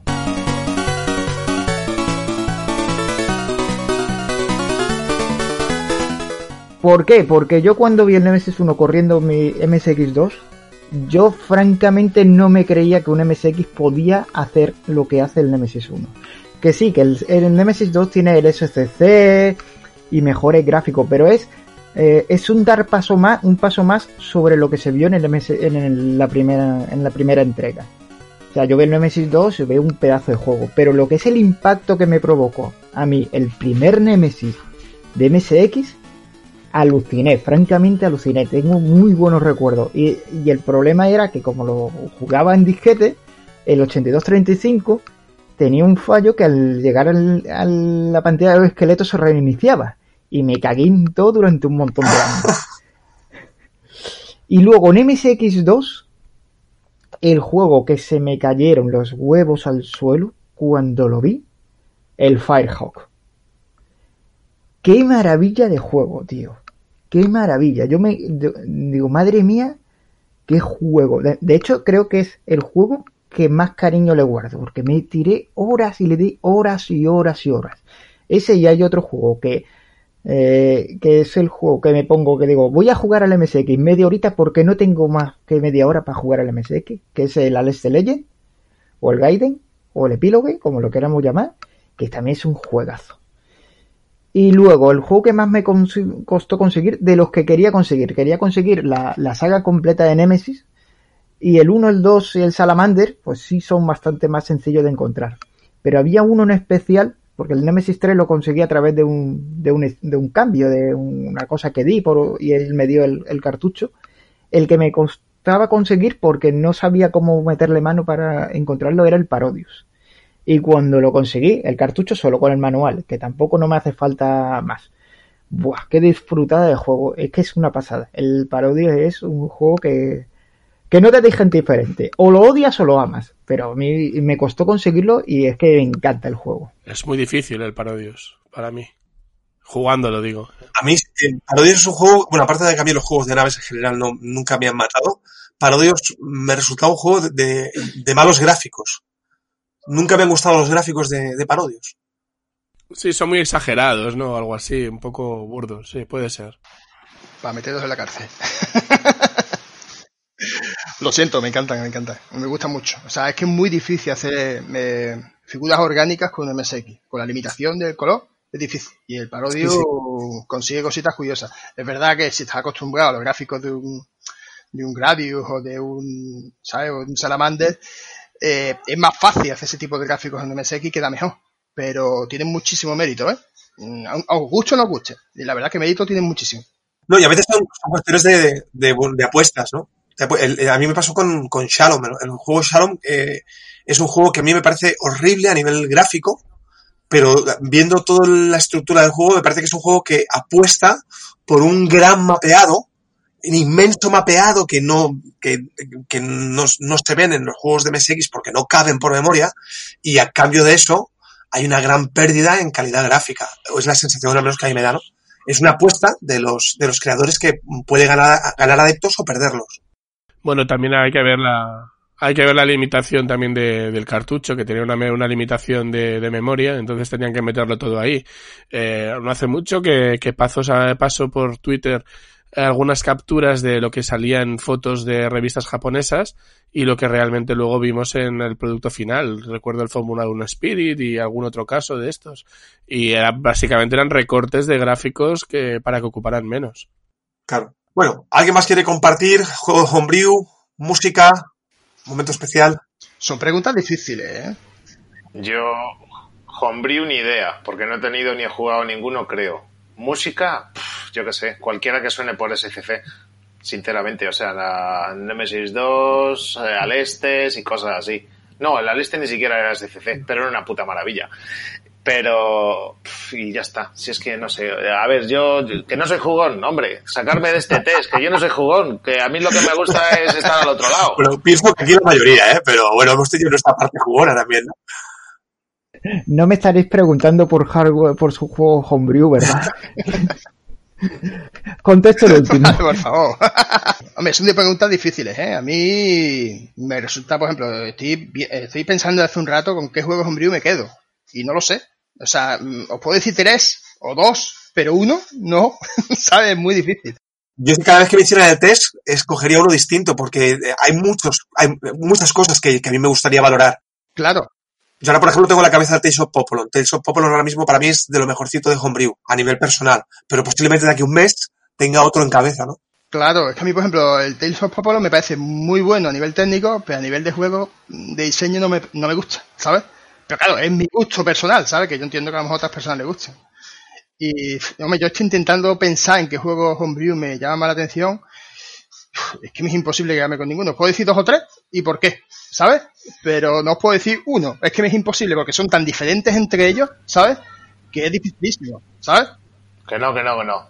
Tienes uno, tienes uno. Se llama la sorpresa y lo sabes. A ver, como, como juego, juego pepino, eh, está claro que Homebrew, así, me, me lo enseñó en su día José Luis, lo, lo- lo- lo aprendí por él viéndolo, eh, me llamó muchísimo la atención el hacking, un pedazo de juego, ¿vale? Pero así más nuevo, me llamaban, por ejemplo, mucho la atención el Invasion of the Zombie Monster. Me gustó muchísimo cómo está tratado el tema de los patrones para hacer un arcade, un Go and Go eh, en MSX1, que es una gozada, colorido, dinámico, divertido, se mueve rápido, se mueve bien, está bien hecho. Y, incluso utiliza unas técnicas que a mí me llaman mucho la atención, ¿no? Con ese refresco de patrones constante. Ese, por ejemplo, me encanta.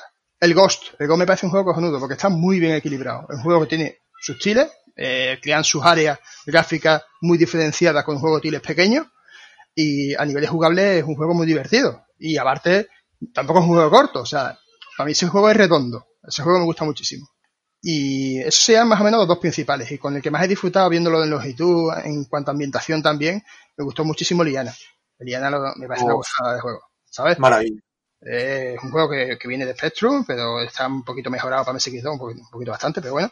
Pero lo que es el juego desde su concepción de cómo se juega, eh, cómo se anima y cómo están hechos los- el mapeado y, y el diseño del juego, me parece un juego redondo también.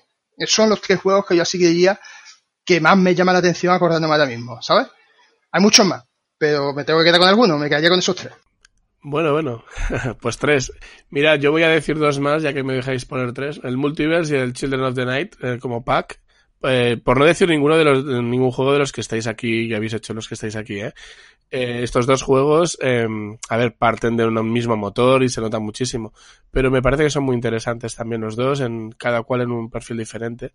Lo que pasa es que son muy parecidos al Ghost y como es el primero de este estilo que jugué, bueno, el Children of the Night es, más un RPG, pero bueno, eh, pues la, la verdad es que los tres son muy, son muy chulos. Pero bueno, yo me he quedado con el Ghost, como he dicho antes, y, y ya está. Además, gráficamente está muy chulo, está muy bien hecho. Y el detalle ese de que aproveche cuando tú le metes un cartucho no me sé qué que te cambie la paleta y eso también se agradece, ¿sabes? Son detallitos que son detalles, pero también suman mucho, ¿eh? Sí, sí, sí. Croquetillas. Venga, vamos. Bueno, pues entonces me dejáis a mí, ¿no? Me- el puñetero del Jorge me ha pisado, Miyaki.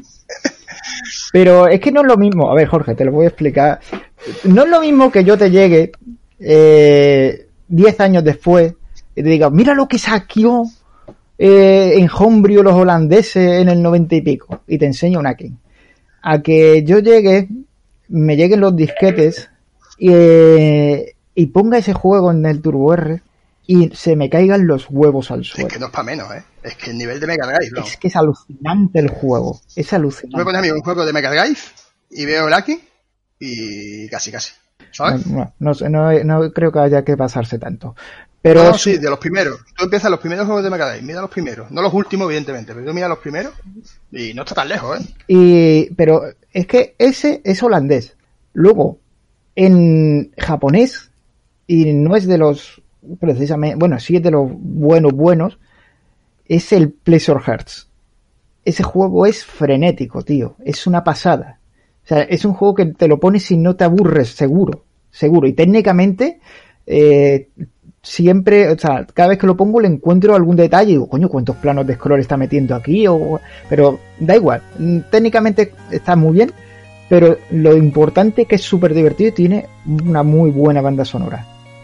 Y ya un poquitín más moderno, sin olvidarnos del Sonic de, de Pazos, porque fu- fue uno de los que rompieron la barrera aquí, sí que podría coincidir eh, en, eh, pues posiblemente en el Prisionero de Guerra, que me lo acabé el otro día, el Children, aunque el Children lo he empezado a jugar, pero es que me da miedo, un juego muy largo y yo voy muy a saco paco, por eso he sufrido tanto con el Prisionero de Guerra. Tengo poquita paciencia, pero la verdad que estamos muy bien surtidos de Homebrew. Que para decir de los 80, de los 90 y de principio de los 2000, pf, ahí a patadas. Y el que escarba un poquito va a encontrar muy buen material. O sea, desde un Capibol de Boken y o Crazy Lake, el Gur- el Goonies Arenaut, eh, hay muchísimos mu- juegos muy buenos. Sí, sí, el Booming Boy también, por ejemplo, a mí me encanta. Buah, también. El, el, el Bomb Jack, el Bomb Jack cuando yo se lo puse a, a un comodoriano, dice, pero eso es de MSX2, dice, pero con MSX2 con qué? Digo, no, MSX2, punto, con 64K, no necesitas más, y un disquete, punto, no necesitas más. Ese juego está muy guapo. Está muy, muy bien El, hecho. el Gumi Medieval Defender, el, el British Bob, ahora ahora a ver si nos sacan el 2. El Tina, El Tina, que es otro jugazo también. Oh, Tina, qué Hay un montonazo de juegos buenos y, y nos dejamos muchos. Tienes una pasada. Sí. Eh, El primer juego de Imanok, el Rolling Thunder, para ser su primer juego, es muy guapo, ¿eh? Que Ivanov No sé si lo conocéis. prácticamente no tiene juegos malos. Para mi gusto, de 10 son buenos 8, ¿sabes?